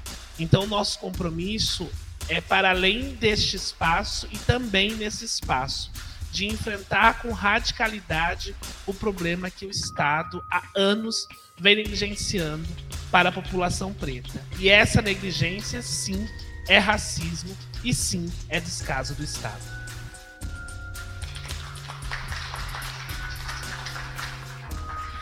Bom, gente, eu acho que a gente sai é, por mais que cada uma das coisas que foram ditas aqui são profundas e muitas vezes doloridas, porque a gente está falando da vida concreta das pessoas, inclusive da morte, né? O signo da morte rondando todo esse tempo a existência das pessoas dentro dos nossos territórios, eu também saio muito esperançosa, porque a gente tem a oportunidade aqui de apresentar é, coletivamente possibilidades para a resolução dos problemas da enchente. Porque, como já foi dito, a enchente é, é as inundações, elas não são apenas consequências da crise climática. Quando há negligência do poder público para a resolução preventiva desses processos, a gente vê né, a desgraça acometer a vida das nossas famílias dentro dos territórios periféricos. Então, quem é, são as maiores vítimas desse processo tem cor, tem endereço. Né? E quando isso está evidenciado a partir da falta de políticas públicas efetivas para a solução desses problemas, a gente consegue sim, mais uma vez, enfatizar que isso é racismo ambiental. Uma coisa que a gente também não pode perder de vista é que esse é sim o projeto do é, prefeito Ricardo Nunes para essa cidade. E dizer, dar nome aos bois, nos ajuda a saber também quais são os caminhos para cobrar. Então, essa é a gestão, o que a gestão Nunes tem apresentado para a cidade de São Paulo são os menores investimentos em anos em zeladoria urbana. São os menores investimentos em anos na resolução de problemas de enchente. É necessário que a gente também faça uma oposição a esse processo. Então, esse, isso que está acontecendo é o projeto Ricardo Nunes na cidade de São Paulo, no município de São Paulo. E a gente precisa ficar bastante atento a esse processo mas ao mesmo tempo é a partir desse lugar da coletividade que a gente observa que existem sim possibilidades. Essa foi apresentada e é muito interessante. A comunidade do Pantanal tem também há anos se organizado para pensar possibilidades para o Jardim Pantanal. Pantanal. Em Sapopemba, no, o nosso grande desafio, não só em Sapopemba, mas em Mauá e em Santo André, é o corregoratório que por anos também precisa, né? A população há anos coloca a necessidade deste córrego ser soterrado e ele ainda não foi feito. E este ano foi o ano em que houve menor manutenção para a prevenção do processo de alagamento do córrego oratório, afetando as famílias no território da Fazenda da Juta, a, a, acometendo as famílias no território de em Mauá e também em Santo André. Então, é isso, né? Tem uma, uma questão muito importante que foi dita aqui é, pelos companheiros pesquisadores, que é essa falta de interlocução entre os municípios é, sobre o diálogo de, desse processo. As coisas não, não são demarcadas com linhas e territórios. E se não é, não há também um esforço do governo do estado, do governador Tarcísio, de poder se colocar à disposição da resolução dos enfrentamentos que a gente vai precisar fazer com a enchente, a gente também tem limitações severas de diálogos para dentro dos municípios. Então, é fundamental a gente pensar em processos de cooperação entre o governo do estado e os municípios. Assim. Isso é responsabilidade, porque não dá mais para a gente ouvir as mesmas histórias em que fica cada um jogando para um lado. Não, isso aqui é problema de Santo André. Não, isso aqui é problema de São Paulo. Não, isso aqui é problema de Ferraz de Vasconcelos, enquanto as pessoas estão morrendo, enquanto as pessoas estão perdendo todo o pouco que elas conseguem conquistar ao longo da sua vida. Então, é importante a gente nomear esses processos, pensar em soluções que também possam ser intersetorializadas, enfim, né? Essa discussão entre as secretarias de assistência social, entre o GCE e todos esses espaços não podem ter ações paralelas. É necessário que nesse processo de construção é, das enchentes envolva essencialmente o processo de soluções para o escoamento de água, mas que também esteja conectada às ações da assistência social, que também esteja conectada às ações de acesso à moradia digna, porque grande parte dessas pessoas estão em áreas de risco e, infelizmente, também não estão lá porque não têm acesso a outro espaço de moradia. Então, é um desafio imenso que a gente tem para enfrentar a questão das enchentes aqui na cidade de São Paulo e é fundamental que a gente se mantenha construindo esses fóruns de discussão e debate para que as soluções sejam coletivas e principalmente pensada em quem vai vivenciar a política pública. A Mandata Quilombo agradece imensamente a presença de cada um de vocês, também que nos acompanhou online. Eu acho que é importante dizer, as pessoas estão acompanhando pelo YouTube, pelo Facebook, interagindo, falando com a gente, trazendo a importância desse processo. Então, quem nos acompanhou online, quem vai assistir essa audiência depois, repliquem esse processo, compartilhe das redes sociais do Quilombo Periférico, para que essa, essa discussão chegue em mais pessoas, para que a gente possa ser multiplicadores desse processo. Então, agradecer os companheiros que estiveram aqui na mesa e agradecer também a nossa equipe da Mandata Quilombo Periférico, né? A, os companheiros da assessoria, os companheiros militantes desses movimentos, a escola, né, que nos conseguiu e que nos cedeu esse espaço para fazer esse debate. Muito obrigada e que a gente siga firmes no nosso projeto de emancipação e de vitória para o nosso povo. Gente, só antes de agradecer também é, a todo mundo que ajudou a gente a construir essa audiência, eu queria fazer um convite, Cazu, Luciano, para Agatha, é, que já saiu, mas também para todas as pessoas, professora Ruth, diretora Ruth, é, porque a gente quer construir um fórum permanente é, na cidade de São Paulo para acompanhar os impactos né, das enchentes no território, justamente porque a gente entende que a gente não pode esperar a próxima é, temporada de chuvas fortes na cidade para é, atuar, né? Então eu acho que se a gente consegue é, continuar reunindo é, especialistas, a universidade, é, a comunidade escolar, a comunidade do entorno dos territórios também, a gente consegue construir um fórum permanente que atua em conjunto, que a Michelle falou é muito importante, porque a assistência social é sempre acionada, a saúde também precisa ser acionada, porque as pessoas ficam sem água para beber, é, a escola precisa ser acionada, porque as crianças não conseguem chegar é, para assistir aula, enfim, transporte. A gente precisa, de fato, construir um fórum permanente é, para que a gente consiga pressionar o poder público executivo a fazer as medidas que vão, de fato, é, impactar de maneira permanente na vida das pessoas. O Júlio falou a gente teve que ter, é, e aliás, ficou lutando mais de um ano para a gente conseguir construir uma ponte, porque as crianças não conseguiam chegar na escola aqui no território. Mas a gente sabe que também é uma medida emergencial, porque é isso.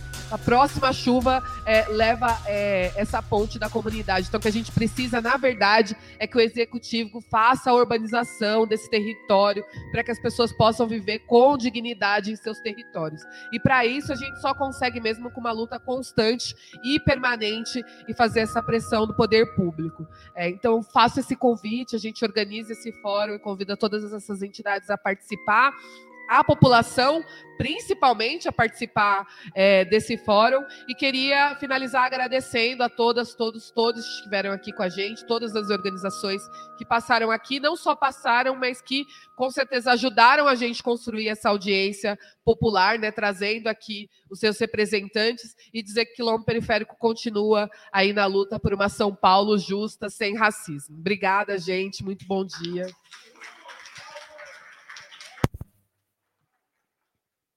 Fala, Quilombo! Fala, Quilombo! Fala, Quilombo! Fala, Quilombo! Fala, Quilombo! Fala, Quilombo!